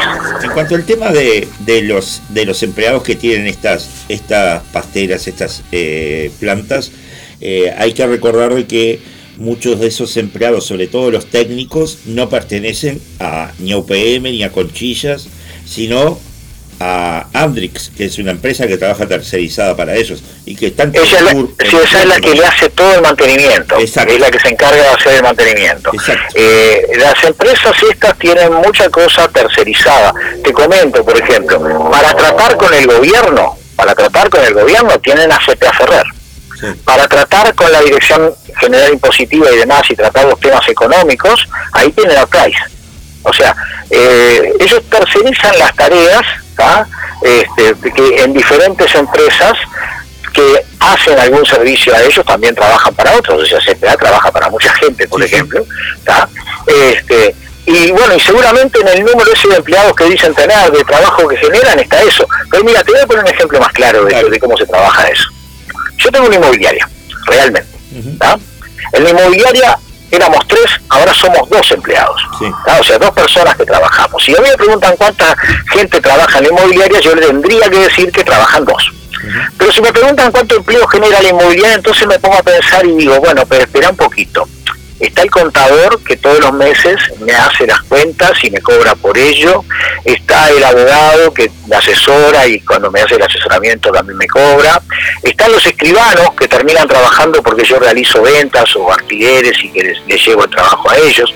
Además, cuando voy a visitar las casas que tenemos a la venta y demás, yo voy en el auto y tal, gasto en el mecánico, el mecánico también trabaja para mí, eh, gasto en la estación de servicio porque le tengo que poner combustible, eh, cuando estoy en la oficina llamo a un bar de cercano o voy hasta algún lugar y compro comida, bueno, entonces de la roticería, el mozo, y cuando termino capaz que te digo que, mira, la, la inmobiliaria está generando 38 puestos de trabajo. Sí.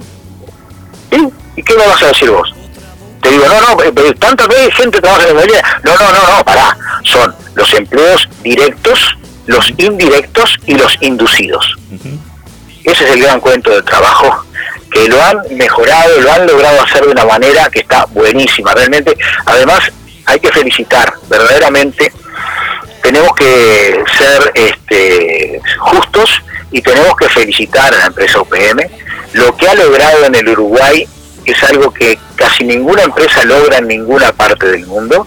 Ha logrado poner de rodillas al país, a los diferentes gobiernos que han pasado mientras que estuvieron trabajando en el país, que vienen trabajando desde el año 89, así que por lo tanto son unos cuantos gobiernos de muy diferentes signos, pero todos le sirvieron a ellos, todos trabajaron para ellos y todos hicieron tratos con ellos que terminaron sirviéndole a la empresa, pero en contra de nuestro país. Nosotros decimos con esas cosas pierde Uruguay. Y eso lo podemos hablar con tranquilidad con quien sea, como sea y donde sea, porque es la dura realidad. Lo que hoy tenemos que hacer es plantarnos firmes y decir nunca más. Hay que decir nunca más en muchas cosas, pero esta es una de ellas y es importante, porque si no, cuando alguien se despierte en este país, se va a encontrar que no tenemos nada porque ya hoy una gran porción del territorio corresponde a estas empresas, son los mayores latifundistas del país. UPM, cuando le preguntan por el pago de impuestos, dice, no, no, pero somos el principal contribuyente del impuesto al patrimonio en el Uruguay, te dice UPM. Pagamos 8 millones de dólares y el gobierno recauda 25 en total. Y sabes una cosa, tiene razón Leopoldo, es cierto eso. Eso por qué te lo dicen así, te lo plantean de frente? Porque el, el grano que tienen ellos, el problema que tienen, es que Montes del Plata no paga patrimonio. Claro. Y, y Montes del Plata es el segundo latifundista del país. Y ahora yo digo una cosa, ¿y por qué no paga Montes del Plata patrimonio? Y no paga patrimonio porque en el año 2013, por un decreto que firmó el entonces presidente Mujica, se declaró que las plantaciones, no las plantaciones de eucalipto, las plantaciones de Montes del Plata son de interés nacional y quedan exoneradas del impuesto al patrimonio. Un regalo más que se les dio, gratis, o sea, por nada. Simplemente porque, no sé, habrán ido a presidencia y lo convencieron al señor presidente de ese momento de que le firmara ese decreto que no querían pagar más el impuesto al patrimonio. Y bueno, y suponemos por supuesto que se hizo, como dice el contrato firmado con UPM en el año 17, ¿no? Las dos partes acuerdan que ninguna de ellas hizo corrupción y le dio dinero a la otra por abajo de la mesa ni nada. Así que si ellos lo ponen y lo firman, tenemos que creer que fue de esa manera, evidentemente. ¿Ah? Ahora, ¿por qué lo ponen y lo firman en un contrato? Yo no sé, yo como te decía, tengo una inmobiliaria, veo todos los días contratos, compraventas, compromisos, boletos de reserva, contratos de alquiler, y nunca se pone. En este contrato las dos partes declaran que ninguna de las dos eh, le hizo actos de corrupción sobre la otra, eso no se pone normalmente. Pero bueno, está. Capaz que hay alguna regla internacional que conviene ponerla, lo que habría que ver siempre es eh, cuánto de lo que está en el contrato es realmente cierto. Este, lo, Así que, que- lo que no, vos des- deci- decías, este, el señor presidente de aquella época, estamos hablando de José Pepe Mujica, este, firmó esto, pero bueno, no hay que olvidarse de otra, de otra figura dentro de esos gobiernos que en ese momento era vicepresidente y luego ministro de Economía, que es Astori que ha defendido a ultranza todo- todas estas inversiones. Bueno, mira, en el año 2008, cuando salió el decreto 477 del 2008, que firmó el presidente Tabaré Vázquez, diciendo que los contratos con las grandes empresas no iban a ir a los ministerios, sino que iban a ir directamente a que los tratara el presidente con su secretario, decreto que sigue vigente hoy.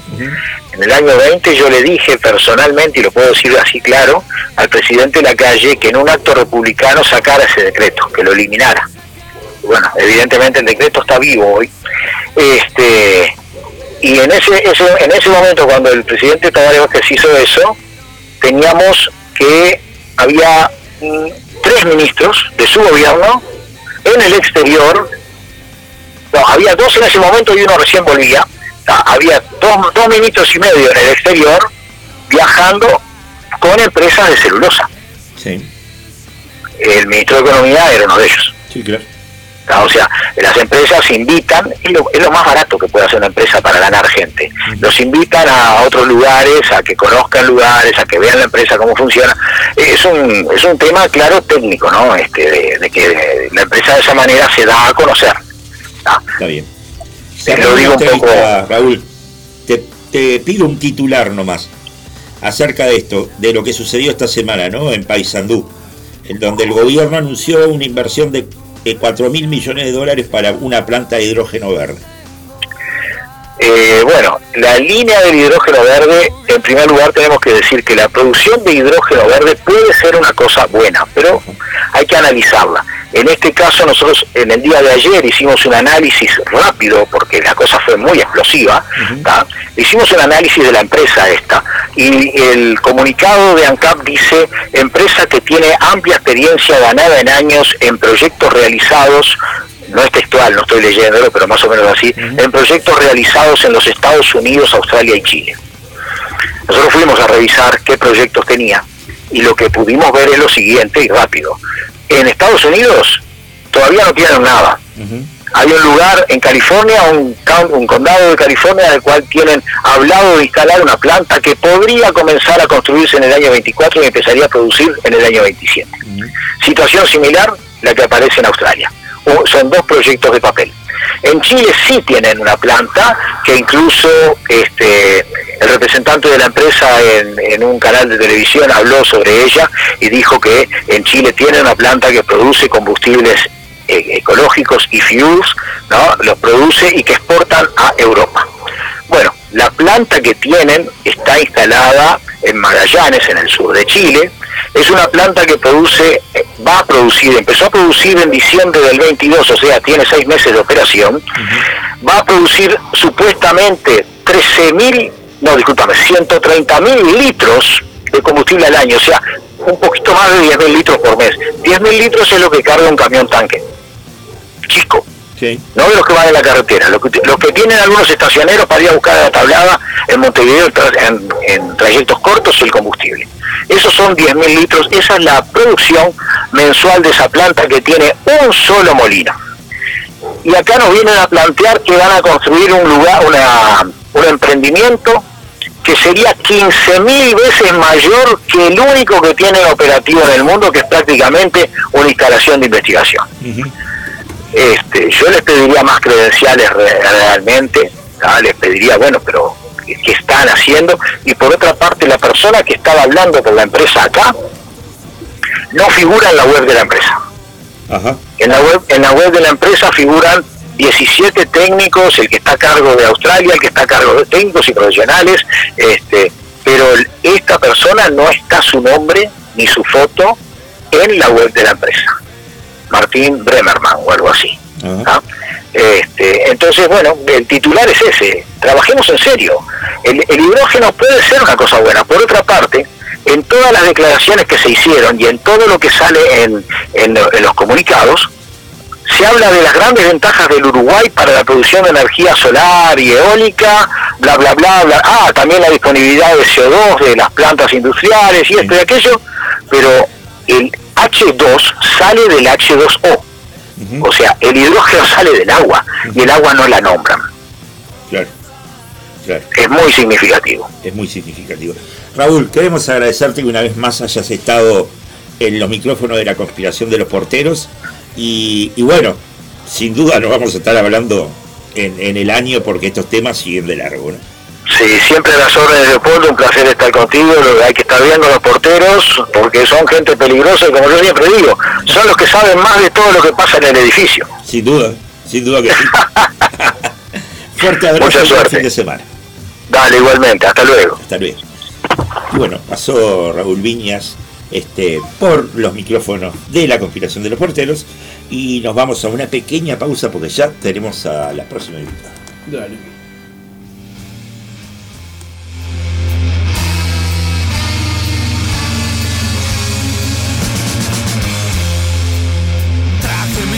Mis tornillos y mi luz.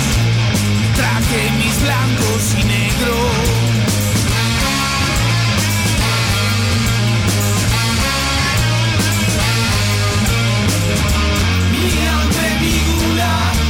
Mis más contrarios deseos.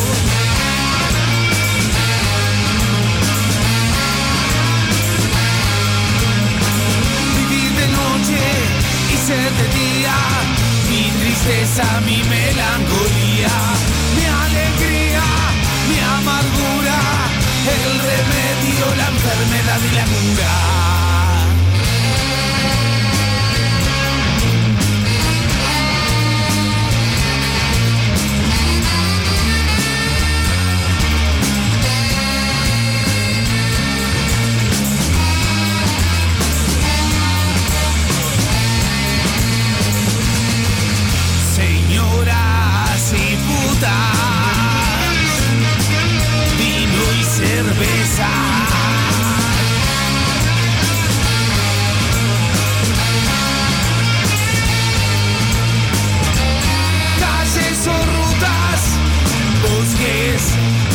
Vivir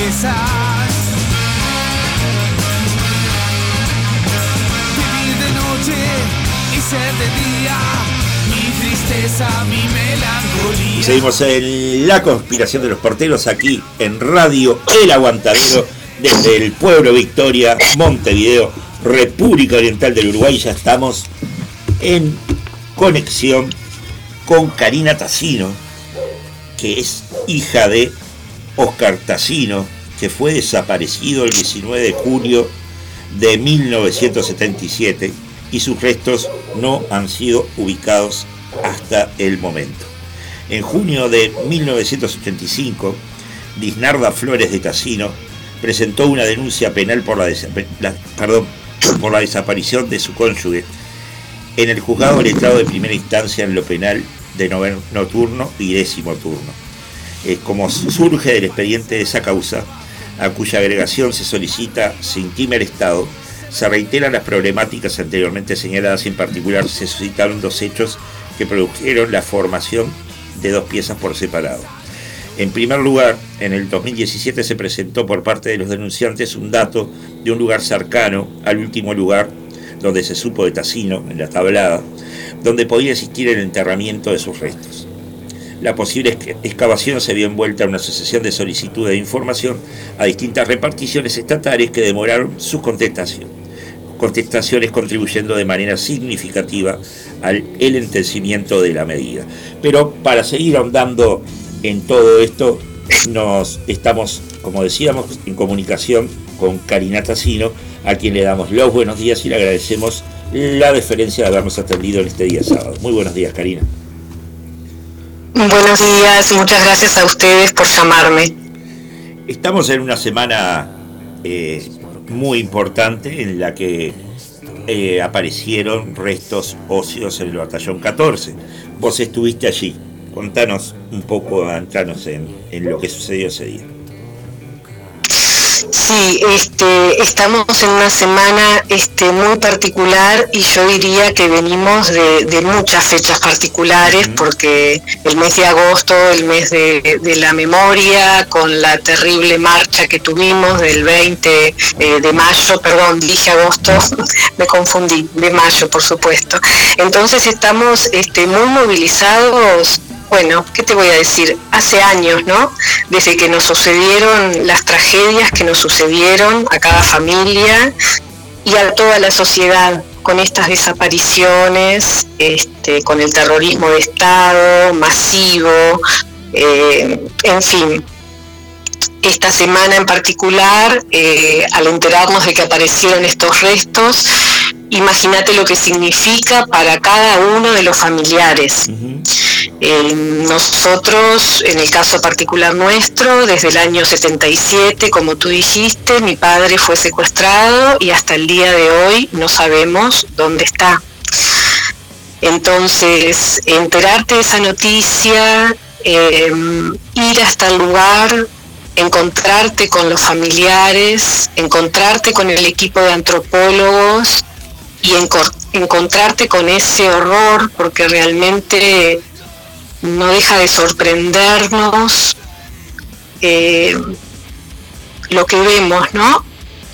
Lo que fueron capaces de hacer con nuestros familiares hasta el último momento, hasta el último momento.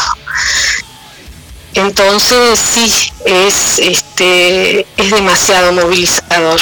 Imagínate también que nosotros, este es el sexto hallazgo que se encuentra y nosotros eh, estamos en un duelo permanente. Desde el 77 nuestra familia, porque nunca supimos más de mi papá, pero cada vez que aparecen restos, imagínate lo que cada uno vive, porque puede ser cualquiera de las desaparecidas y los desaparecidos. Sin duda, sin duda que sí, y aparte, este, como nos decía hoy más temprano Eduardo Brenta, ¿no? Eh, los distintos modos operandi, ¿no? Porque, por ejemplo, en el caso del maestro Julio Castro, evidentemente ahí hubo una bala en, en el cráneo que demuestra de que no todo pasó por las, la tortura, ¿no? Pero eso tampoco implica que no lo hayan torturado antes. o sea, ni hablar. y además, y además, claro, claro, claro, o sea, eh, estos fueron, son crímenes, son crímenes realmente este, tremendos, terribles, por eso son crímenes de lesa humanidad. Eh, porque además de la gravedad de los crímenes, además de que fue en forma masiva, fueron cometidos por el Estado. Y no podemos olvidarnos, este, porque a veces yo creo que se pierde un poco la perspectiva. Estamos hablando de personas que fueron eh, secuestradas, maniatadas, todos sus derechos violados y la familia durante años sin saber nada de esa persona. Es, es como difícil a veces entender la dimensión. Cuando nosotros empezamos a buscar a nuestros familiares, nuestra consigna era vivos los llevaron, vivos los queremos, porque los secuestraron vivos de nuestras casas, de las calles, eh, personas que lo que hacían era defender sus derechos, estudiantes, trabajadores, obreros, amas de casa, niños, porque también secuestraron y le cambiaron la identidad a niños. Entonces, está, es tan tremendo lo que sucedió en este país y es tan importante que se entienda y que, y que se repare. Hay cosas que son ir- irreparables, ¿no? Porque estos crímenes son irreparables.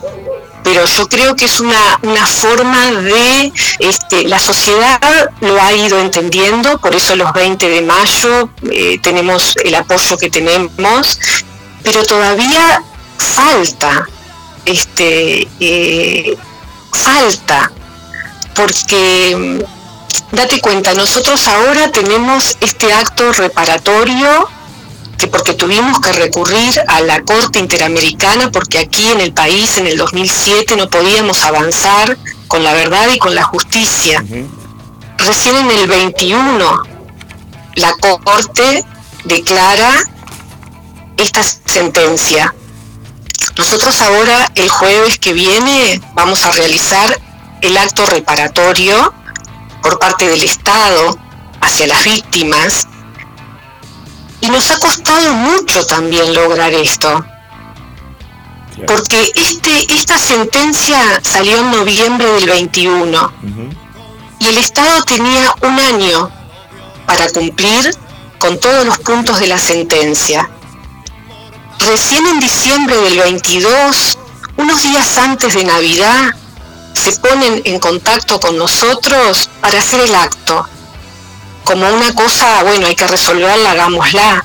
Y no como indicaba la sentencia, que el acto debía ser organizado junto, todo es parte de la reparación, de alguna forma.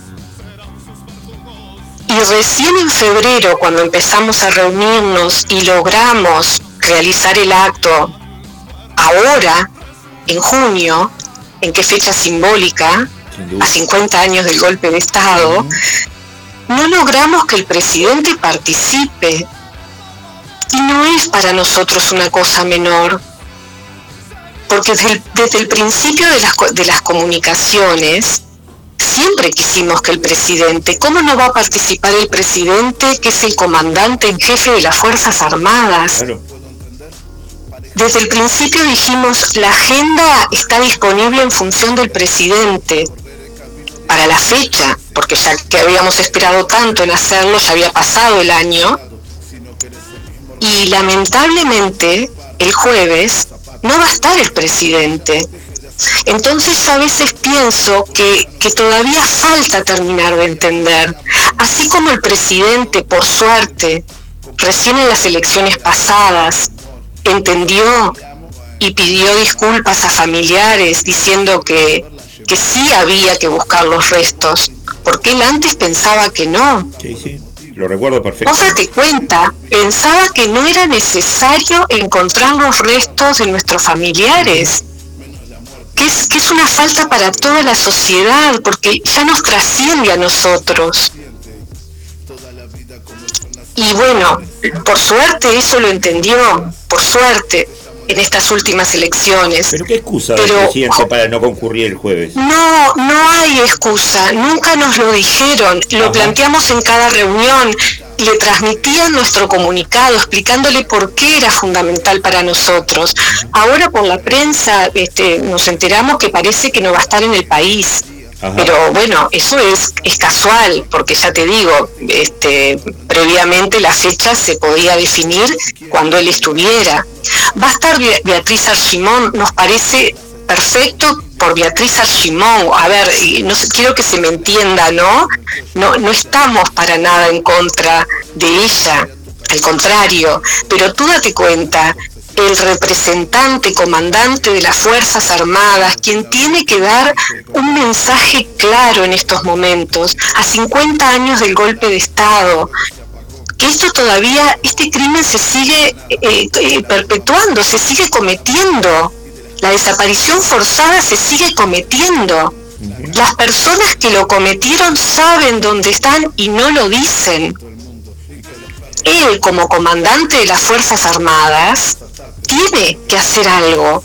Está bien, pero a ver, eh, no, no, no, no intento justificar al presidente de la República porque primero que nada no me interesa justificar absolutamente a ningún político en este país. ¿verdad? Este, y no estoy para justificar. Pero si el presidente de la República no está en el país, no se encuentra presente en el país, el que esté Beatriz Argimón presente es muy importante porque ella pasa a ser la presidenta de la República y por tanto la comandante y jefe de las Fuerzas Armadas. Sí, eso es así, pero ¿qué pasa? La sentencia en todos los puntos de reparación que exige, uno de ellos, por ejemplo, por supuesto que es primero la investigación, ¿no? Saber la verdad. Sí, sí. Esa información, ¿quién la tiene? Y otro punto muy importante es el tema de este, la formación de las Fuerzas Armadas, Sí. el tema de la educación en derechos humanos, Sí. porque eh, tienen que estar formados, date cuenta, tienen que saber todos estos eh, crímenes que se cometieron, o sea, todo eso las nuevas generaciones tienen que saberlo, se tienen que formar en, en- en- en derechos humanos para que no vuelva a suceder. Y eso, ¿quién lo hace? O sea, es un tema de, de- de mensaje, de, querer realmente, de, darle la importancia que tiene este acto reparatorio, que no es una mera, bueno, tenemos que cumplir y hay que hacerlo y punto. No, no, no. ¿Me entendés hacia dónde voy? Por supuesto que en el momento, la palabra Beatriz Arcimón en ese momento, como él no va a estar en el país, va a ser la presidenta, Claro. ni hablar. Pero yo voy a otra cosa, que a, lo que a lo que ha costado durante todos estos años, lo que sigue costando eh, entender lo que pasó y por qué es imprescindible que se investigue, pero que se investigue tiene que haber un plan, tiene que haber un plan de búsqueda. No pueden seguir perforando el país de esta manera los antropólogos, este, el equipo brillante de antropólogos. Vos imaginate el esfuerzo, el trabajo que, que están haciendo, perforando la tierra uno al lado del otro.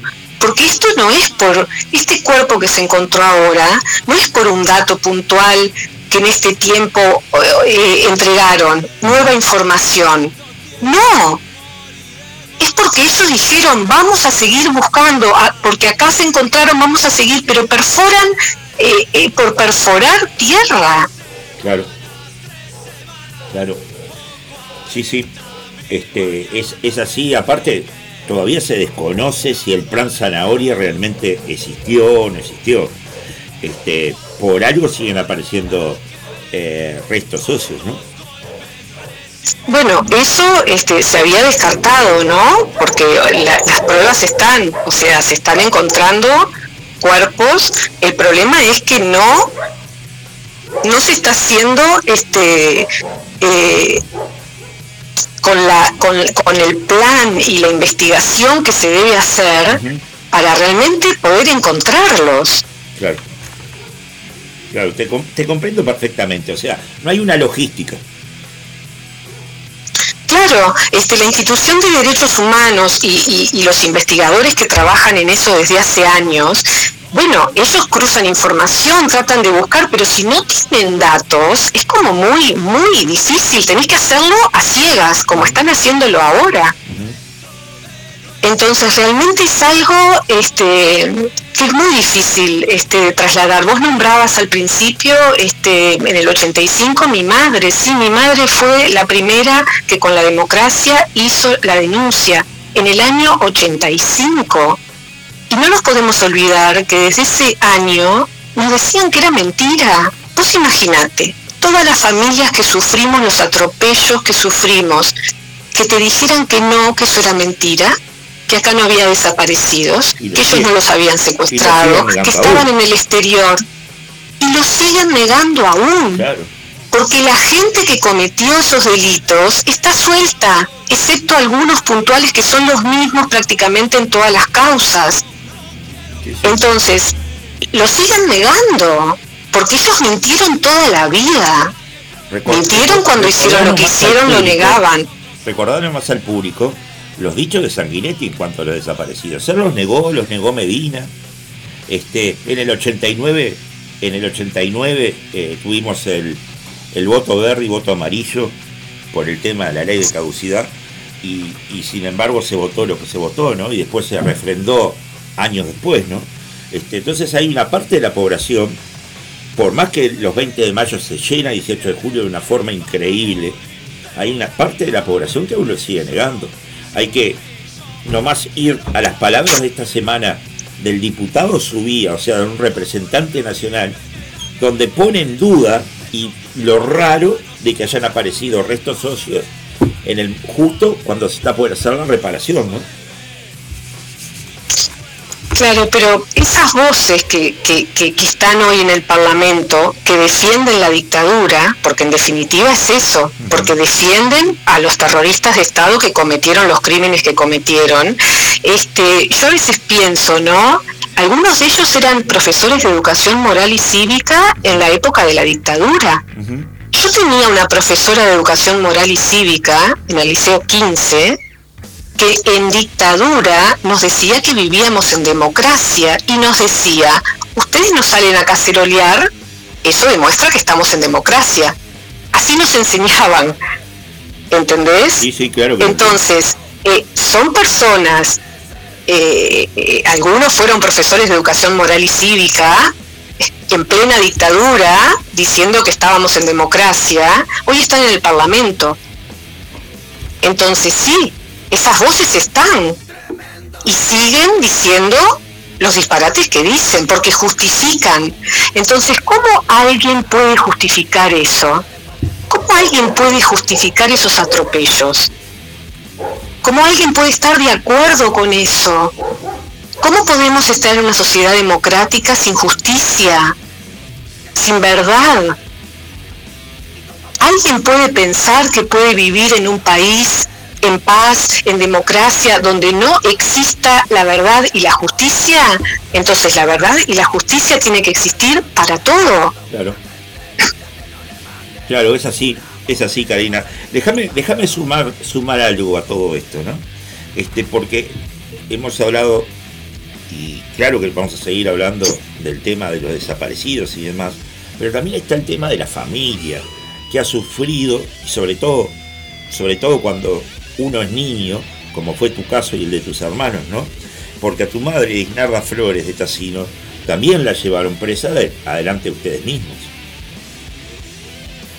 Sí, claro, sí, claro.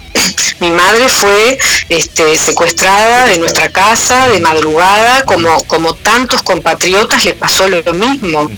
Este, vos date cuenta que mi madre estuvo, yo ya lo he contado muchas veces, nueve meses desaparecida, nueve meses en tortura, nueve meses sin permitirle que se bañara, porque a veces uno habla de tortura y parece que es una palabra que la gente ya la, viste, como que decís tortura, tortura, pero te pones a, parar, te, te detenés a pensar qué hablamos cuando hablamos de tortura.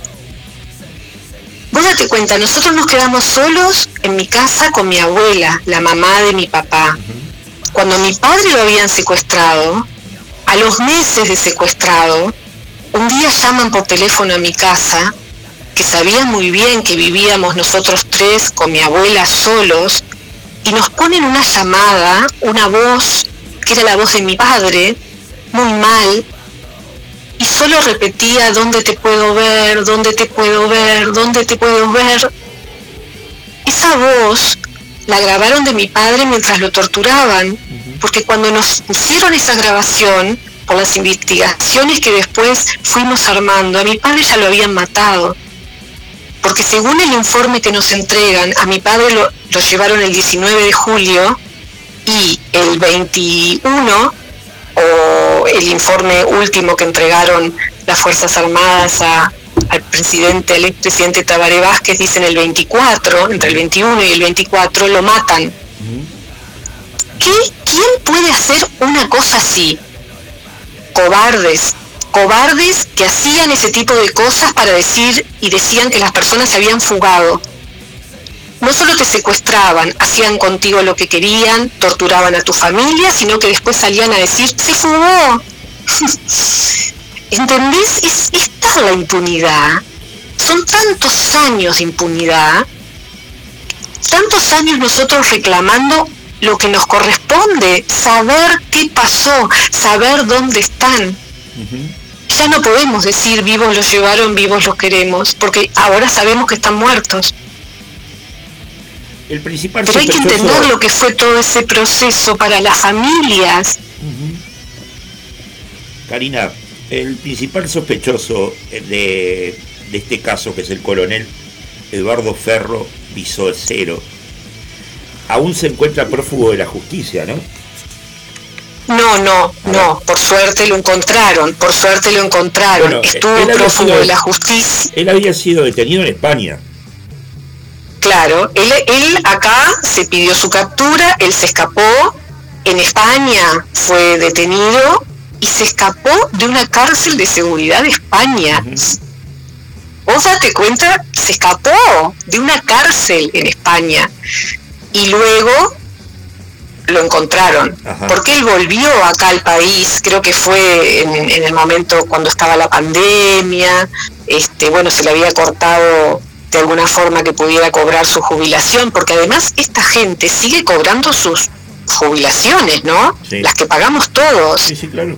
Porque también es una cosa que no tiene lógica, o sea, no, no es, son criminales y, y, entonces a él lo agarraron y él ahora está preso. Hay que, hay, que destacar, nosotros siempre lo destacamos, la, la Fiscalía eh, especializada en delitos de lesa humanidad que se creó en el 2017, que pudo juntar las causas, el trabajo excelente que está haciendo Percivale con todo su equipo, eh, pero claro, eso fue a partir del 17-18, o sea, avanzaron mucho desde ahí, pero cuarenta y pico de años después. Y él sabe, porque él fue uno de los que secuestró a mi padre. Perci- Perci- eh, qué bueno que nombraste la figura de, de Percivale, ¿no? Porque mucha gente desconoce que Percivale, tras escuchar todo, todos estos hechos eh, que son realmente deleznables, este, hoy, por ejemplo, tiene que concurrir al psicólogo porque realmente está sobrepasado. Pero ¿y qué te parece? Escuchar a menores de 13 años que fueron torturados, Sí, claro. porque, porque fueron niños abusados, adolescentes. O sea, no se respetó nada. Bebés cambiados la identidad, robados. Eh, vo- vos contabas cuando, cuando el voto verde, ¿qué pasó con Sara Méndez? No le permitieron que pasara eh, un audio sencillísimo Un que había era. grabado, era ella habla, un video, un video, ella hablando a la cámara y diciendo robaron mi hijo, Sí, robaron su hijo de meses. No lo permitió Julio María Sanguinetti y está, eso está documentado. Permitieron quienes estaban en el momento. Este, yo recuerdo que, que Sanguinetti, cuando nosotros trabajábamos por el voto verde, decíamos que decía que estábamos desestabilizando la democracia, Totalmente. desestabilizando la democracia, o sea, defender tus derechos. Además, derechos que todos reclamamos, porque ¿quién no quiere para su vida verdad o justicia? Y recordar que no fue so- solo Sanguinetti, ¿no? Porque Wilson Ferreira en que hizo muchísimas cosas por los derechos humanos a través del mundo. Después en el famoso pacto de Anchorena se une a Sanguinetti para, para sumarse a esto que se llamó la ley de caducidad. Esta ley de caducidad que hemos dicho hasta el cansancio que es inconstitucional porque viola todos los los, lo- los principios y, y todos los tratados que Uruguay eh, se ha sometido por su propia voluntad a nivel internacional contra la desaparición forzada, este, un montón de tratados, eh, es una ley que no es inconstitucional. Sin Lo hemos dicho hasta el cansancio, pero hoy, por más que, constantemente vuelve a reaparecer y pone obstáculos y trabas en lo que son las investigaciones. ¿Por qué? Porque las defensas de ellos se, se, se adhieren a eso, que ya no corre más, pero no importa, todo eso eh, extiende los tiempos, extiende los tiempos. Entonces, nosotros esperamos realmente que, que- que este, que este jueves la gente nos acompañe una vez más, que llenemos el palacio, el Salón de los Pasos Perdidos, porque es una forma también de demostrar, porque esta sentencia que es por estos cinco crímenes, es también por todos, porque es un logro por todos. Sin duda que sí. Déjame, déjame contarle un poco al público de qué se trata, cuáles son las medidas de reparación. O por lo menos algunas de ellas, ¿no? Una, eliminar todo obstáculo que represente la ley de caducidad de la pretensión punitiva del Estado. Otra, que vos la habías, la habías nombrado durante esta entrevista, es modificación de los planes de estudio en las Fuerzas Armadas a efectos de que contemplen los temas vinculados a los derechos humanos en modo específico y transversal a toda formación. Otra, la publicación de la presente sentencia en el Diario Oficial de la República Oriental del Uruguay. Y la cuarta, exigir al Ministerio de Defensa de la República Oriental del Uruguay que proporcione todos los archivos de forma completa, no solo los que se encuentran en su sede, así como los que pueden estar ocultos en otras dependencias militares, debiendo realizar una investigación exhaustiva de cada caso y sancionar a los responsables por su ocultamiento. Y por supuesto, estas medidas de indemnización no se pueden agotar solo en lo económico. Es así. Te faltó proveer a las víctimas tratamiento psicológico y psiquiátrico. Es real, es real. Porque eso, eso, eso también, este, y que aparezcan este, los restos de los desaparecidos. De Oscar Tassino Astiazú, de Luis Eduardo González González, pero de todos los desaparecidos.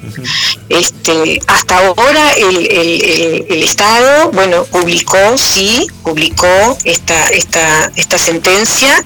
Ahora estamos organizando el acto, o sea, se va a realizar el acto, pero bueno, de lo demás estamos esperando también, ¿no? Porque eh, son cosas que se, que se tienen que cumplir, porque las sentencias son para cumplirse. Es verdad. Karina, quiero agradecerte este, profundamente el que hayas estado eh, en los micrófonos de la conspiración de los porteros. Sin duda, en el correr del año vamos a volver a hablar para, para ver cómo se sigue avanzando en todo este tema que va a llevar tiempo, pero que bueno, esperemos poder llegar a ver este, eh, la- que realmente en este país exista este, verdad y justicia, ¿no? Este, y bueno, y ojalá que aparezcan todos los desaparecidos para poder cerrar el duelo. Les agradezco mucho, mucho por esta entrevista. Muchas gracias y nos vemos el jueves, ¿sí? Nos vemos el jueves. Un gran abrazo. Hasta luego, chao. Chao. Y bueno, pasó Karina Tassino por los micrófonos de la conspiración de los porteros y nos vamos a una pequeña pausa y volvemos con la próxima invitada.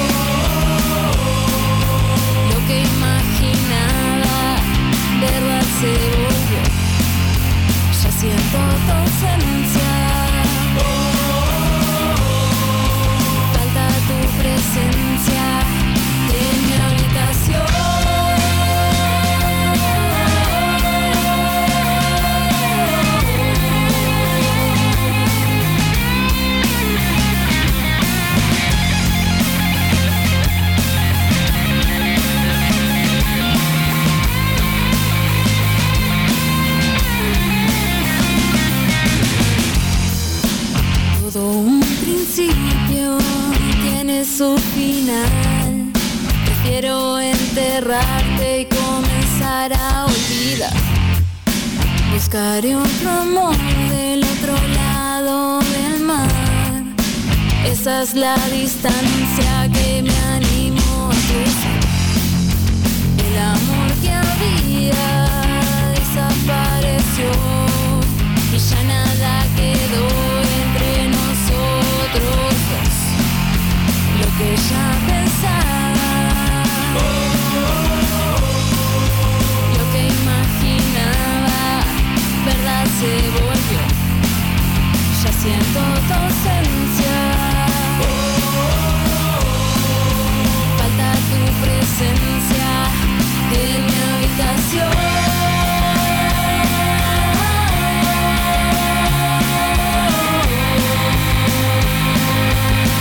Continuamos. Y seguimos en la conspiración de los porteros, acá en Radio El Aguantadero desde el pueblo Victoria, Montevideo, República Oriental del Uruguay.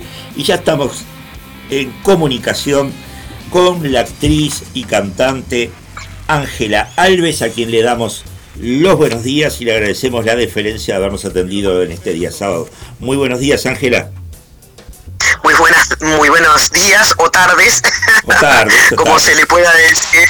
Este, bueno, muchas gracias por invitarme a, a compartir un ratito eh, con el, el, aguante, el aguantadero. El aguantadero. este, exacto. Eh, bueno, sí, aquí estamos. Y nos convoca la, esta obra que se va a presentar en la temporada de ópera del Sodre, ¿no? Este, La Perla Negra, que está dedicada a la vida de Lágrima Ríos. Exactamente, exactamente. Bueno, estamos ensayando en estos en estos días. Este, en realidad ya hace un buen tiempo que venimos con todos los preparativos del, espectáculo. Este, y sí, me toca mm, un, papel eh, difícil, un gran desafío, pero a su vez eh, que me genera una enorme alegría y felicidad poder representar a una mujer como Lágrima Ríos. Sin duda. Eh, decirle al público que La Perla Negra se toma el nombre del disco de 1972, ¿no? Exactamente. Pero a su vez también, bueno, a partir de ahí también, o sea, se le decía a ella, ¿no? La perla negra. Este, pero bueno, ya la gente tendrá la, la- la posibilidad de ver un poco este, eh, por dónde el nombre y, y algunos aspectos de la vida de Lágrima Ríos, porque si bien esto es una, es una ópera sobre su vida, tiene partes de, su vida, pero también algunas cuestiones que son como ficcionadas dentro de la biografía. Así que eh, este, el público va a poder apreciar eh, todo eso dentro del espectáculo. Este, decirle al público también que este es un espectáculo compuesto por Beatriz Leocar y Raúl Ciruja Montero. Exactamente, sí, sí.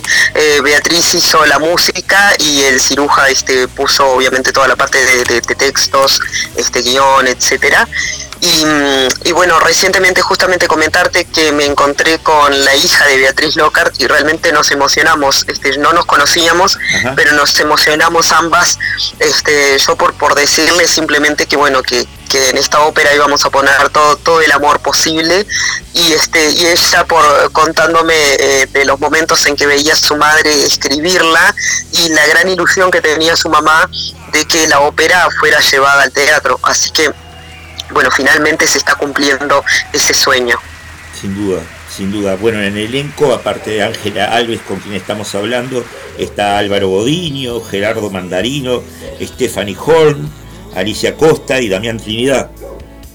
Exacto, después también este, participan algunos figurantes, este, actores y, mm, y el coro, y el coro nacional.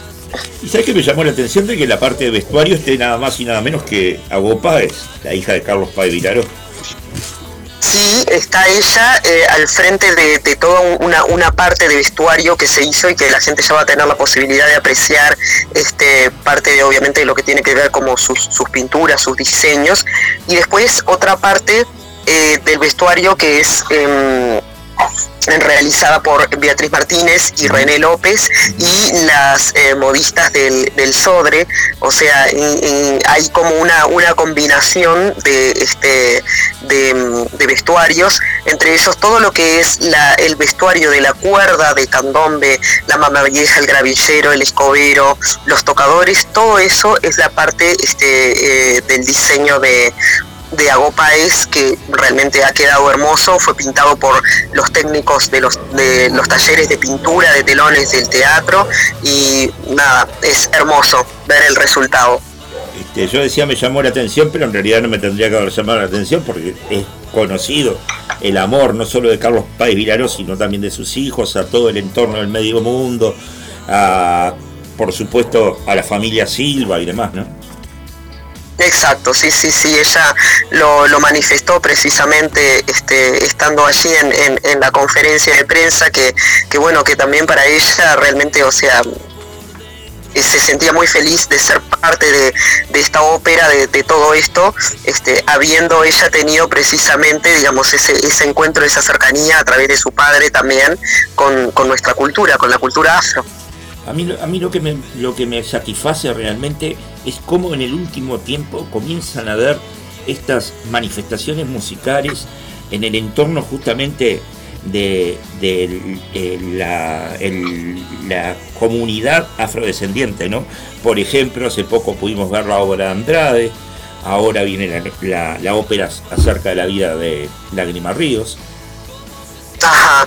Sí, lo que pasa que eh, yo creo que se hace imperioso y totalmente necesario eh, que la gente sepa el aporte cultural em, de, que ha tenido el, colectivo afro, porque si no muchas veces quedamos como que, bueno, fuimos parte de la historia, nuestros ancestros fueron esclavos, fueron traídos, etcétera, y nada más pero también hay que decir este, los otros aportes, ¿no? Bueno, yo qué sé, la, ciudad vieja, todo el casco antiguo, muchas cosas fueron construidas por también estos, esta gente traída de, del África, este, eh, esclavizada, digamos, este, no solamente, digamos, construir eh, aportamos a, la economía de este país en, este, tanto bajo la forma de esclavitud, sino que también actualmente como ciudadanos también aportamos en lo cultural. Entonces esas cosas eh, tienen que estar de manifiesto porque es una forma también de visibilizar un colectivo que estuvo por tanto tiempo no visibilizado. Claro, claro, claro. Mira, en estos momentos estamos hablando tanto y justamente de que se van a cumplir 50 años del golpe de Estado, ¿no? Y tenemos que recordar que el medio mundo fue destruido en esa época. Sí, exactamente. En el año 1979, un 3 de diciembre, yo justamente mm, hace el año pasado, el año pasado, este, eh, no sé si sabes, digamos, pero el año pasado yo hice carnaval y este y, bueno y eso me, permitió ganar un, premio a mejor interpretación vocal femenina del carnaval. Este, y ahí yo interpretaba una canción que era precisamente que hablaba del, conventillo. Y, y, los conventillos, este, si bien a veces la gente los eh, tiene como la idea y la imagen romántica del conventillo, este, no era para nada romántica la vida en el conventillo, porque a veces vivían 60 familias y una familia entera en un solo cuarto, eh, que, cuya sola, cuya única abertura era la puerta. Y todas esas 60 familias tenían un solo baño y tres piletas. Entonces, este, em, toda esta cuestión de, de, los conventillos, o sea, tiene, tiene también su, su historia, ¿no? Lo difícil que fue. Y, eh, y bueno, y en, y en ese, ese 3 de diciembre de 1979, en que la dictadura resuelve que los conventillos estaban viniendo abajo y que había que sacar a la, la gente este, que quedaba viviendo en los conventillos, que en su mayoría, en su gran mayoría, era gente afro, este, sí fueron expulsados pero les habían hecho firmar un documento donde les decían que ellos habían firmado un documento donde les decían que los iban a traer nuevamente cuando este, arreglaran las casas, cuando las casas estuvieran en buenas condiciones, pero eso nunca pasó. Y este, mm, el año pasado precisamente em, hubo un, este, un homenaje con un documental hecho por este, Leticia Taborda, em, en el cual este, e- ella presentaba un poco la cuestión de las familias, los recuerdos de toda esa gente que vivió en los conventillos y la esperanza con la que habían quedado luego de ser sacados de poder volver a su, a su lugar, cosa que no sucedió. No sucedió, y también la- cada persona La gente del corralón más abajo también fue expulsada y no, no volvieron al barrio. Exacto, y entonces, ¿y qué pasa? Todas esas personas, o sea que eh, por, por más miserable que fuera la vida del conventillo, porque la verdad que tenía visos este, miserables, pero imagínate, para gente que, vi- que venía eh, de un pasado de esclavitud, el, el conventillo fue como el primer lugar donde vivir como un ciudadano libre. Entonces, o sea, eso... eh, digamos, además de la hermandad que se generaba eh, en- entre familias, este, había como una cuestión como de, vida en comunidad, un compartir eh, las, las miserias y las alegrías y, todo lo demás. Y, no en vano los conventillos fueron un poco la cuna de, este, para, para el candombe y, este, acunaron, si bien el candombe ya había este, surgido un poco antes, digamos, pero supieron después acunar el candombe, el tango y otras este, eh, variedades eh, musicales y, y dancísticas que, hoy hacen este, a, lo, que conocemos hoy de repente las llamadas y, en otros este, lugares, ¿no?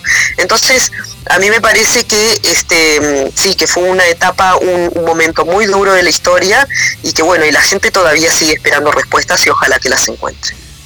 Muy interesante lo que acabas de decir. Aparte, eh, estaba recordando cuando, cuando comentabas el tema del habitacional dentro del conventillo.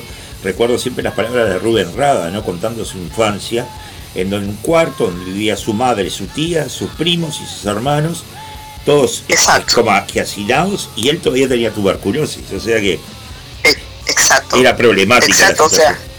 Por, por eso digo que en realidad, o sea, la vida del convento eh, muchas veces era eh, romantizada o capaz que la romantizaron las pinturas, ¿no? Este, los conventillos con la luna detrás y, y este y las cuerdas de tambores, pero la realidad es que es una vida muy dura para lo que hoy uno considera que debería ser mm, este eh, una vida medianamente digna con, con ciertas este mm, eh, seguridades, certezas este, a nivel de salud y a nivel de muchas cosas.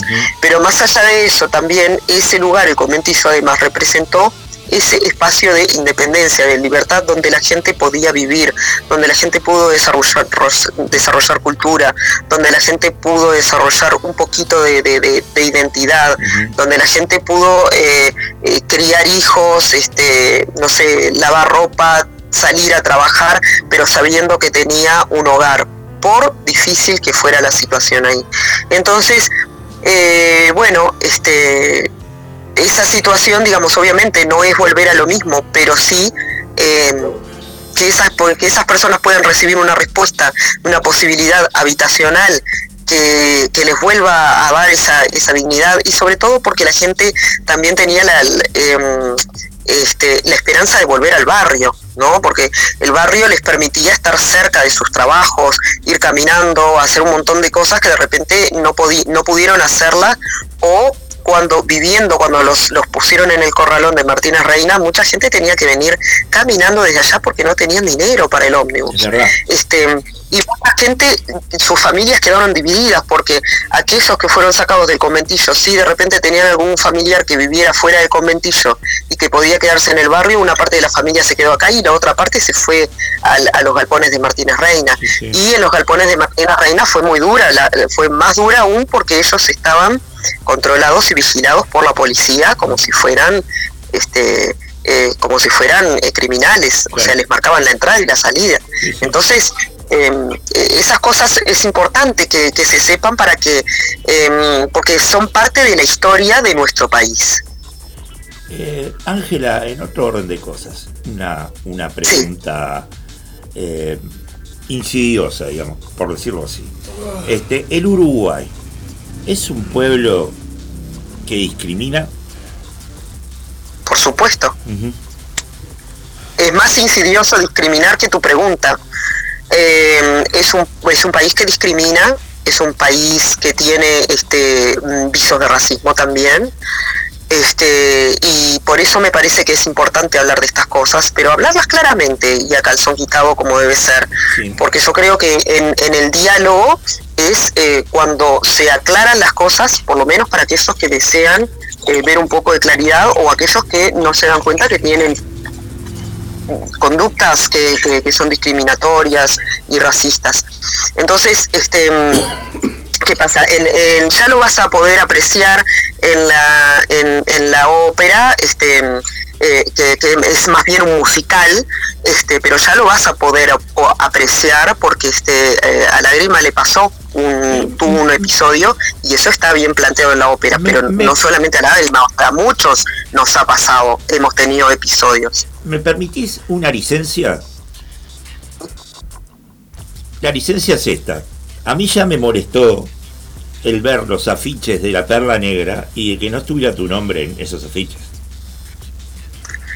Ah, claro, pero bueno, mira, esto es así. Este, yo em, pedí o sea, pregunté eh, a la gente de comunicación y la gente de, de comunicación me dio una explicación y yo sé que mucha gente eh, preguntó y en las redes por qué razón no aparecía mi nombre. Habitualmente en las óperas sucede que en las óperas nunca aparece la cara de, de- de alguien que está protagonizando. En general, o sea, no, no vas a ver el rostro de, de- de una persona así. Entonces, ¿qué pasa? Este, conmigo hasta se entusiasmaron por, por ponerme en el afiche, este, pero obviamente tenían que seguir algunos protocolos este, del, del ministerio. Entonces, que, que es obviamente no poner como en, primera plana el nombre de la persona, porque después cuando eh, en, en- en la siguiente fase, que es cuando somos todos presentados, o sea, ahí se presenta a todo el elenco.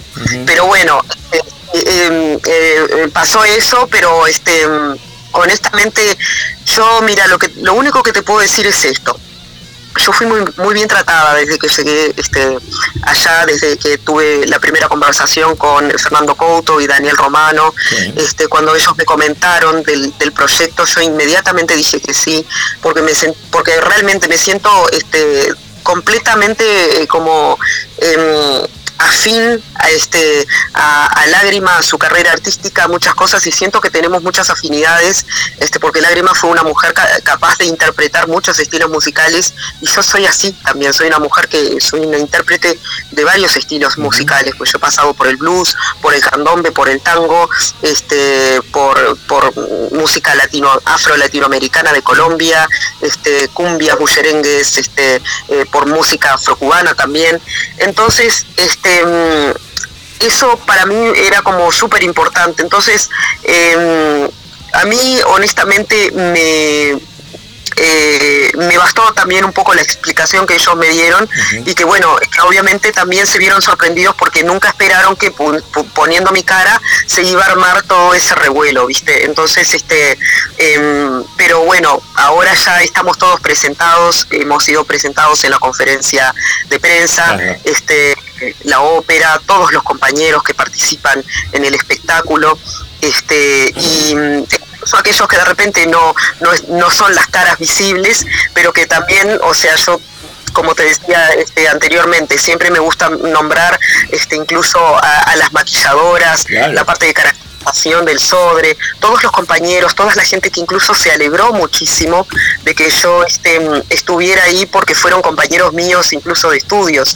Entonces, ¿qué te puedo decir? Yo me siento este, muy contenta. He sido, digamos, he sido muy bien tratada, co- correctamente tratada como se merece cualquier artista.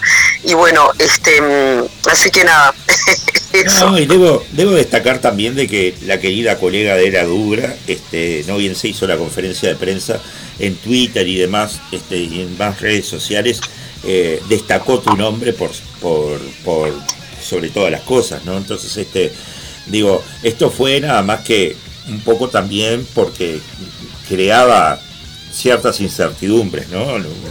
Exacto, cosas que se crearon in- incertidumbres y ojo, mira que las entiendo porque hubo un montón de gente este, que, eh, que, me, que me escribió directamente este, por interno y yo les dije, mira, yo ya hice el planteo, ya pregunté en, en el teatro, ustedes esperen un poquito a que ellos me den respuesta porque, o sea, en algún momento ellos van a hablar conmigo. Claro. Y así fue.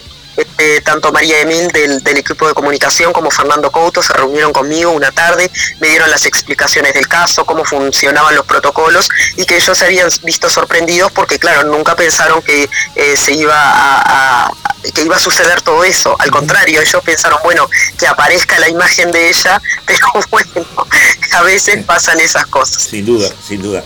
Ángela, queremos agradecerte profundamente que hayas estado en la conspiración de los porteros en los micrófonos de acá del aguantadero. Eh, nosotros somos un, un programa independiente que no tenemos banderas, que no le cerramos el micrófono a nadie y que nos la jugamos, como recién decíamos, a hablar este, a calzón quitado, ¿no? Todos los temas. Me parece me parece genial.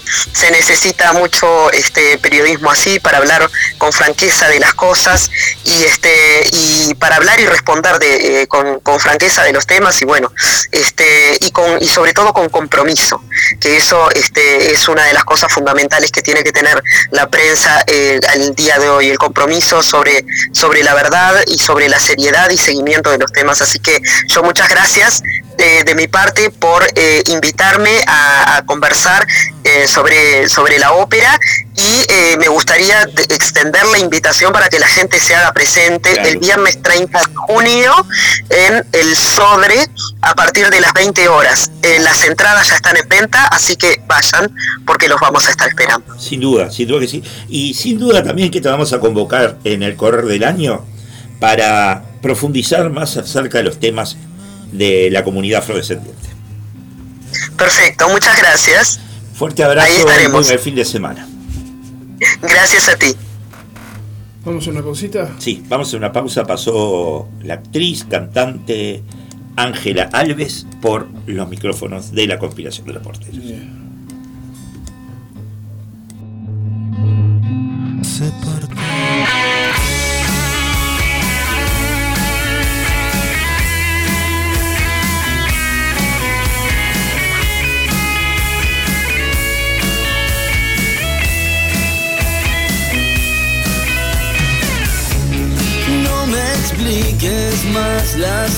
noches que no dormiste. Ya no me asombra verte corriendo por la ciudad. Tu mirada esconde los momentos que más quisiste y reflejan en mí un pasado que ya no existe. Estoy más cerca de vos, sabes, y ya no puedo olvidarte.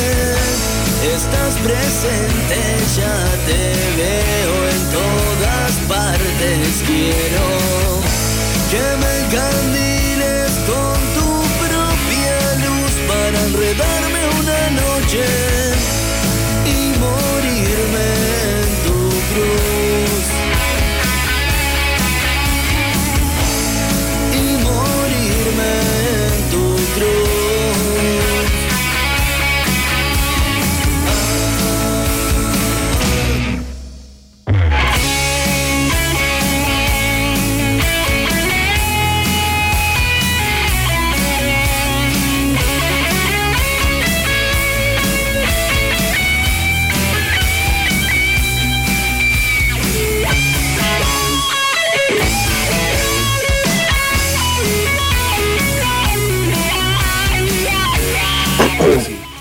Seguimos en la conspiración de los porteros aquí en Radio El Aguantadero desde el pueblo Victoria, Montevideo, República Oriental del Uruguay y ya estamos al aire en contacto con Magic Soul, este un cantautor, músico a quien conozco hace ya varios años y que bueno, nos estamos dando el gusto de reencontrarnos acá en estos micrófonos. Muy buenos días, Magic. Buenas, Leo, ¿cómo andas, querido? ¿Todo bien? Todo bien, todo bien. Todo bien, Bueno, por bueno, antes que nada agradecerte por, agradecerte por el espacio y estos minutos que me estás dando acá en el programa. Muchísimas gracias. Es un gusto, amigo, gracias. es un gusto. Eh, Vamos a la gente que mañana reabre el Museo de la Sí. Bicicleta. No es porque reabra cada mes y demás, sino que abre cada tanto. este museo que Ajá. está en la calle Millán, eh, casi Instrucciones. Y bueno, mañana se va a estar desarrollando, eh, aparte de visitas guiadas por el museo, el, el reencuentro con eh, algunas bandas. A las 17 horas va a estar Magical Soul y su banda, y a las 19 el Power Chocolatín Experimento tocando ahí, ¿no?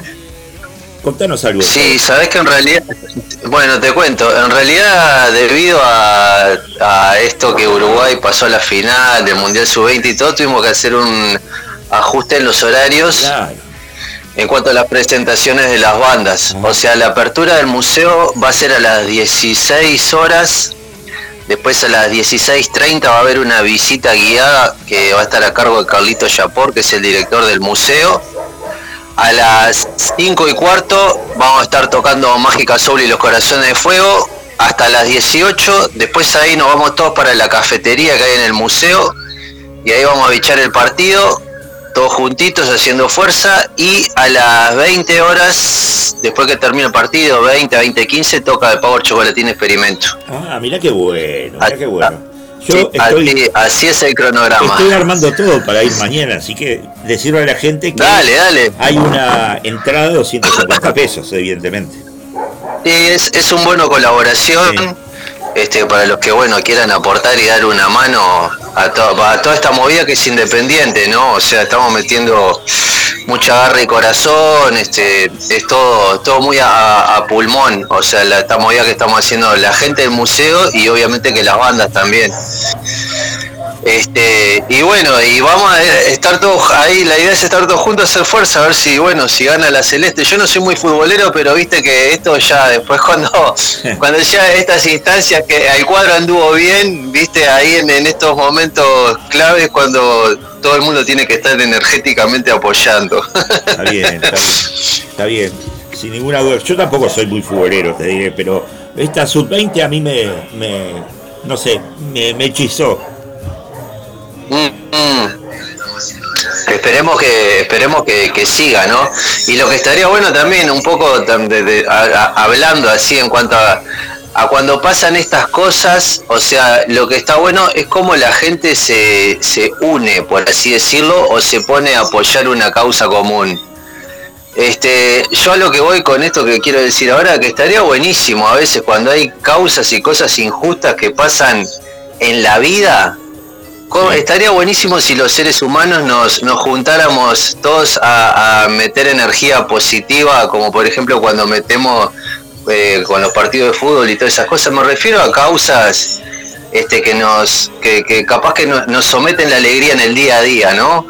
Como el tema del agua y un montonazo de cosas, más allá de lo político, no digo por una cuestión del ser humano. Eso Me parece que estaría buenísimo también que empe- Sí, por supuesto, porque empecemos a, a tomar conciencia entre todos de que cuando la gente se une, realmente pasan cosas, y pasan cosas lindas la mayoría de las veces. A veces como que también nos quedamos este, muy, muy aterrados por el titular del diario o, o tanta noticia, este, pero está bueno también este, que salgamos un poco de los teléfonos celulares por, y nada, y nos empecemos a juntar un poco más en el, en el cuerpo a cuerpo, como quien dice. Claro, claro, claro que sí, claro que sí. Mm. Este, pero esto también tenía, tenía, digamos que la excusa de más que nada conocerte a vos, que el, que el público del aguantadero este, Ahí va. cono- te conozca y a tu arte también, ¿no? Un arte que va, que digamos que puede navegar en distintas aguas, ¿no? Como por ejemplo puede ser David Bowie, Inexcess, Enrique Bumburi, Antonio Vega, Sandro y hasta los Ramones. Sí, sí, bueno, esa, esa era una de las consignas, ponerle con la que con la que yo me embarqué en mi primer eh, disco solista, que fue ya hace ya pasaron 10 años. Eso fue en el 2013, el que ahí yo hago como una, una gran mezcolanza. Bueno, igual sigo con las mezcolanzas, ¿no? Sigo haciendo este grandes mezcolanzas porque por suerte tengo unas cuantas y, y diversas este, influencias musicales que me llevan a hacer este bueno, el menjunje que soy yo se podría decir. Este, y bueno, mañana la gente que vaya al, al Museo de la Bicicleta se va a encontrar capaz que con una versión bastante más rockera de la que con la que he venido laburando este último este último tiempo. Porque yo creo que, claro, nosotros cuando nos conocimos, me conociste en mi, en mi etapa de, o cuando hago el show solo, se podría decir, con la guitarra. Sí. Ahí va. Bueno, mañana vamos a estar en formato banda, dos violas, bajo, bata. Vamos a estar eh, una versión bastante eléctrica y distorsionada de la cuestión que, bueno, es como un lado más este, salvaje. Yo te conocí Pero- hace de años ya, Mágica. Sí, sí, sí, sí, sí, sí. Este, ¿qué te iba a decir? Y bueno, ta, y la verdad me gusta hacer bastante este se puede, soy, soy como un, un mutante mutante musical, ¿viste? Trato de adaptarme a, a- a todos los formatos. Aparte como soy un hijo básicamente al rock and roll, mañana voy a estar como pez en el agua con esta banda que la verdad unos gurises bárbaros que venimos laburando. Bueno, con esta formación en particular empezamos a laburar este año. Te diré que al Este- público del aguantadero le encanta lo que estás diciendo, porque esta es una radio netamente rockera y que tuvo una mención Mm. en, lo- en los grafitis. Me encanta, me encanta. Y felicitaciones por esa mención y el año que viene, eh, mejor dicho este año, se la, se la podrían poner los premios graffiti con el aguantadero. Tenés razón, tenés razón, ¿por qué no? Acá te está escuchando el dueño, que aparte nos opera, este Martín. Ahí va. Vamos arriba, vos. Ahí va. Y este, Vamos arriba, Martín. Y le, le estás poniendo, le estás cambiando la cara, que hoy no anda medio pachucho, Ah. pero le diste una alegría.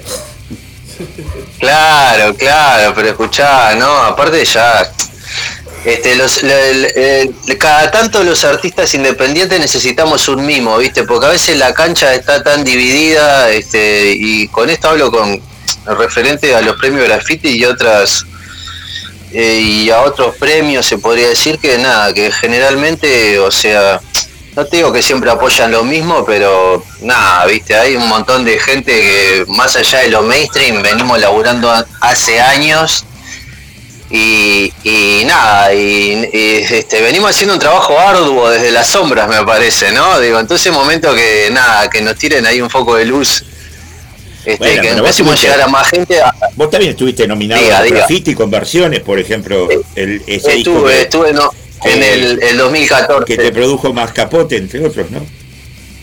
Bueno, sabes que en realidad el Max, el disco, el disco no lo produjo, el disco lo produje yo. El Max, eh, ahí va, sí, el Max lo mezcló y lo masterizó. Este, y bueno, sí, eso fue como un, un pequeño mimo también, algo que bueno, está que también, ¿no? O sea, labura- se laburó independiente, yo lo grabé prácticamente en mi casa, o sea, lo grabé en mi casa, mejor dicho. Este, y ta, también lo, lo grabé con la idea de incentivar este, a todo el mundo, ¿no? A las nuevas generaciones, a los veteranos, de que está a veces uno con una tarjeta de sonido, una compu y voluntad, sin necesidad de conocer tanto a veces programa, programa de software, este, puede hacer este, cosas. Este, bueno, y hay que, hay que, hay que moverse y hay que hacer. Eh, bueno, y una cosita que te quiero, te quiero comentar ahora Dale. es que el, la semana que viene, el día jueves y el día viernes inicialmente tengo, voy a andar por Colonia del Sacramento. Ah, mira qué bueno. Voy a estar tocando en Colonia, ahí voy a estar tocando eh, nada, en la, en la presentación, el show que hago solo, es que es este, bueno, y aparte también celebrando un poco los 10 años del disco Versiones que vos me, me estabas hablando. Este, voy a estar haciendo un show ahí con versiones y también algunos, algunos, algunos temas míos. Este, voy a estar en una cervecería que se llama MBC el día jueves y el viernes a la noche voy a estar en Quetupé. Así que para todos los amigos de Colonia del Sacramento, toda la gente que vaya para allá, los que anden en la vuelta, bienvenidos serán a esta, a, bueno, a esta, a esta, a este, a este otro formato que tengo que también yo le pongo bastante corazón y garra porque bueno, a veces ta, me tengo que, capaz que tengo que bajar un poquito de decibeles, viste, porque es algo que la- le- me sale el lado animal ahí, no, este, me, me cuesta apaciguar las aguas. Sin duda. Escu- escuchá, estaba escuchando, qué, qué lindo, qué lindo nombre le pusieron a, a ese lugar que tupé, ¿sabes lo que que tupé, no? ¿Tenés idea? A, a ver, que eh, puede ser algo así, como, viene, como medio lunfardo, ¿no? Hay un, no, hay un hecho histórico con el que tupé.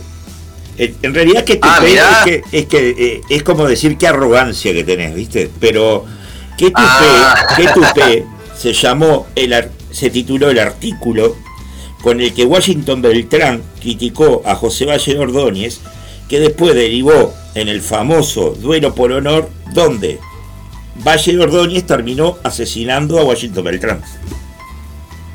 Ah, mirá. Salado. O sea que ya que Salado. te pique, cuando estés ahí en que tupé, No. tiráselo al público y los matás.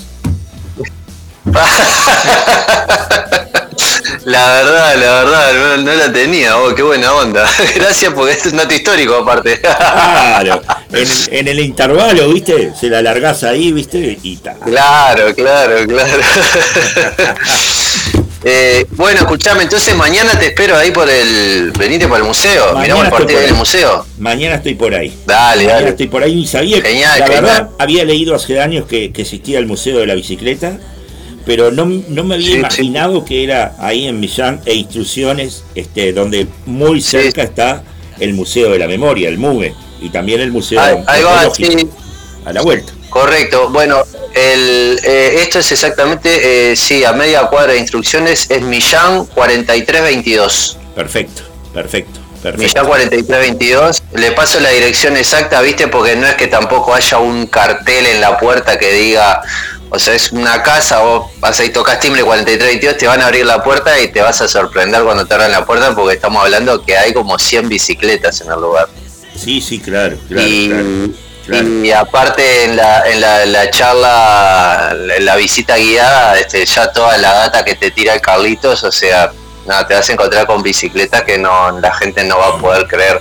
Hasta por ejemplo hay estas estas bicicletas que usan en la India, que las utilizan tipo taxi. Sí.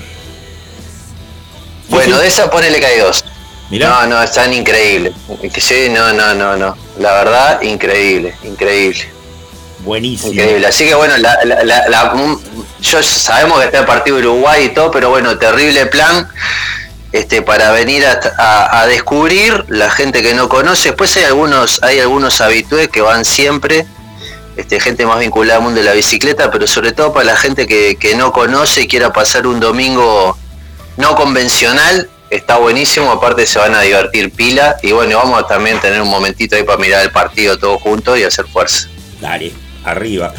Mágica, te agradezco que hayas estado acá en los micrófonos de la conspiración de los porteros, acá en Radio El Aguantadero. Bueno. Y que sin duda, en algún momento del año, te haces un lugarcito un sábado de mañana, te venís con, Dale, con no. toda tu buena vibra o con tu lado animal Sí, sí, dale. y destilamos Dale. los temas y, y todo eso. Dale, bueno, a la gente le paso un chivito también. Dale, El- dale. el- eh, bueno, el otro lado, el otro lado que tengo yo es el de comunicador, que hace unos cuantos años que vengo, venimos también en, en la lucha desde el mundo este, independiente. La gente que quiera escuchar el programa que estoy haciendo ya ahora hace dos años. Mira, hace cuatro que estoy de columnista para un programa argentino que se llama Mundo Arte. Ajá. Y que el, el programa está saliendo todos los viernes este, por FM Ciudadela a las Claro. 22 horas. Es de la radio donde vengo, Y yo ahí- decir que Mundo Ahí Arte va. es un tremendo programa. No, no me lo pierdo nunca. Eh, bien. Buenísimo. Bueno, yo ahí tengo una columna que se llama Charrúas Mágicos, que estoy saliendo una vez por mes y ahí presento bandas uruguayas, ¿viste? También le paso el chivo para los, bueno, los músicos que me quieran contactar, ¿viste? La- Las puertas están abiertas. Creo y después el se otro programa los domingos, ¿no? Eh, vos sabés que Sí, que pensé los que los, puede ser, sí. Este, después todos los jueves estamos de 18 a 20 horas con un programa que se llama Animales de Radio, eh, que ahí nos pueden encontrar en YouTube, Twitch y bueno, también estamos en Spotify, que salimos de los estudios de, de Mediarte. Eso es todos los jueves de 18 a 20 horas. Y bueno, te agradezco por el espacio, por la buena onda. Y bueno, y la gente que quiere escuchar Mágica Soul, Spotify y todas las plataformas digitales, que es la que hoy en día. Y afanaron, y afanaron el, el- el título de eh, Animales de Radio, le afanaron el título a Lalo Mir Mare. Eh, ¿De dónde? De, de- porque, ah, por, por, por la consigna que decía este, Lalo Mir. No, Lalo Mir fue. Lalo Mir, uno de los programas emblemáticos de Lalo Mir fue Animal de Radio. Yo tengo hasta los libros con los guiones del programa. Ah, anima- No, es que en realidad, claro, esa frase, la de- obviamente, el Lalo es, es escuela. Y la, Lalo es escuela, claro. Obviamente, obviamente, hablarle es escuela. Y aparte de esa frase que la, si no se me habrá cruzado a mí haberlo escuchado de él de decir que era un animal de radio. Totalmente, totalmente. Pero te digo en broma, te digo como un chascarrillo. Mirá, Daniel Figali le afanó casi No, todo el programas. La veri- eh, este, Tarde de Perros, este, Rompecabezas, prácticamente todos los programas de Daniel, este, salvo el subterráneo, eran viejos programas de, de Lalo. Ah, bueno, está. igual, igual si viene de Lalo está todo bien. todo lo que venga de Lalo está Claro. bien. ¿Estuviste viendo, ¿Estuviste viendo los programas de encuentro en el estudio hechos acá en Uruguay también? Pero ya, ya los están, ya los, ya los han dado, los los de emitir, Uruguay. sí, sí, ya los empezó a emitir. Ah, mirá, mirá, no tenía idea. Sé que sabía que había estado grabando, pero no sabía que los habían empezado a emitir. Sí, sí. Bueno, y el argentino es Ah, insuperable. Sí, sí, obviamente, obviamente, sin duda, sin duda. Me da mucha alegría. Yo sabía que estabas en Mediarte, la radio que está allá a la vuelta de la seccional 10, así que tenés que portarte medio bien. si Correcto. no- Sí, sí, sí, sí, nos portamos bien, nos portamos bien. Bueno, nos vemos, hermano. Te mando un abrazo grande. Bueno, bueno, querido, vamos arriba, te mando un gran abrazo, gracias por el espacio y bueno, nos estamos viendo mañana y cuando quieras eh, arreglamos con tiempo, me pego una vuelta por la radio, ya sabes que estoy a las órdenes. Nos va a encantar. Fuerte abrazo, buen fin de semana. Dale, dale, cómo no. Dale, muchísimas gracias, abrazo grande, chau, chau. Chau, chau. Y bueno, llegamos al final de la conspiración de los porteros. Bien en hora, 13.57, ¿no? Este, así que fuimos muy felices haciendo este programa en el aguantadero. Y si usted me permite, para cerrar el programa, digo, se acabó la magia. Se acabó la magia. Pero nos vamos con Mágica Soul haciendo olas. Ah, perfecto.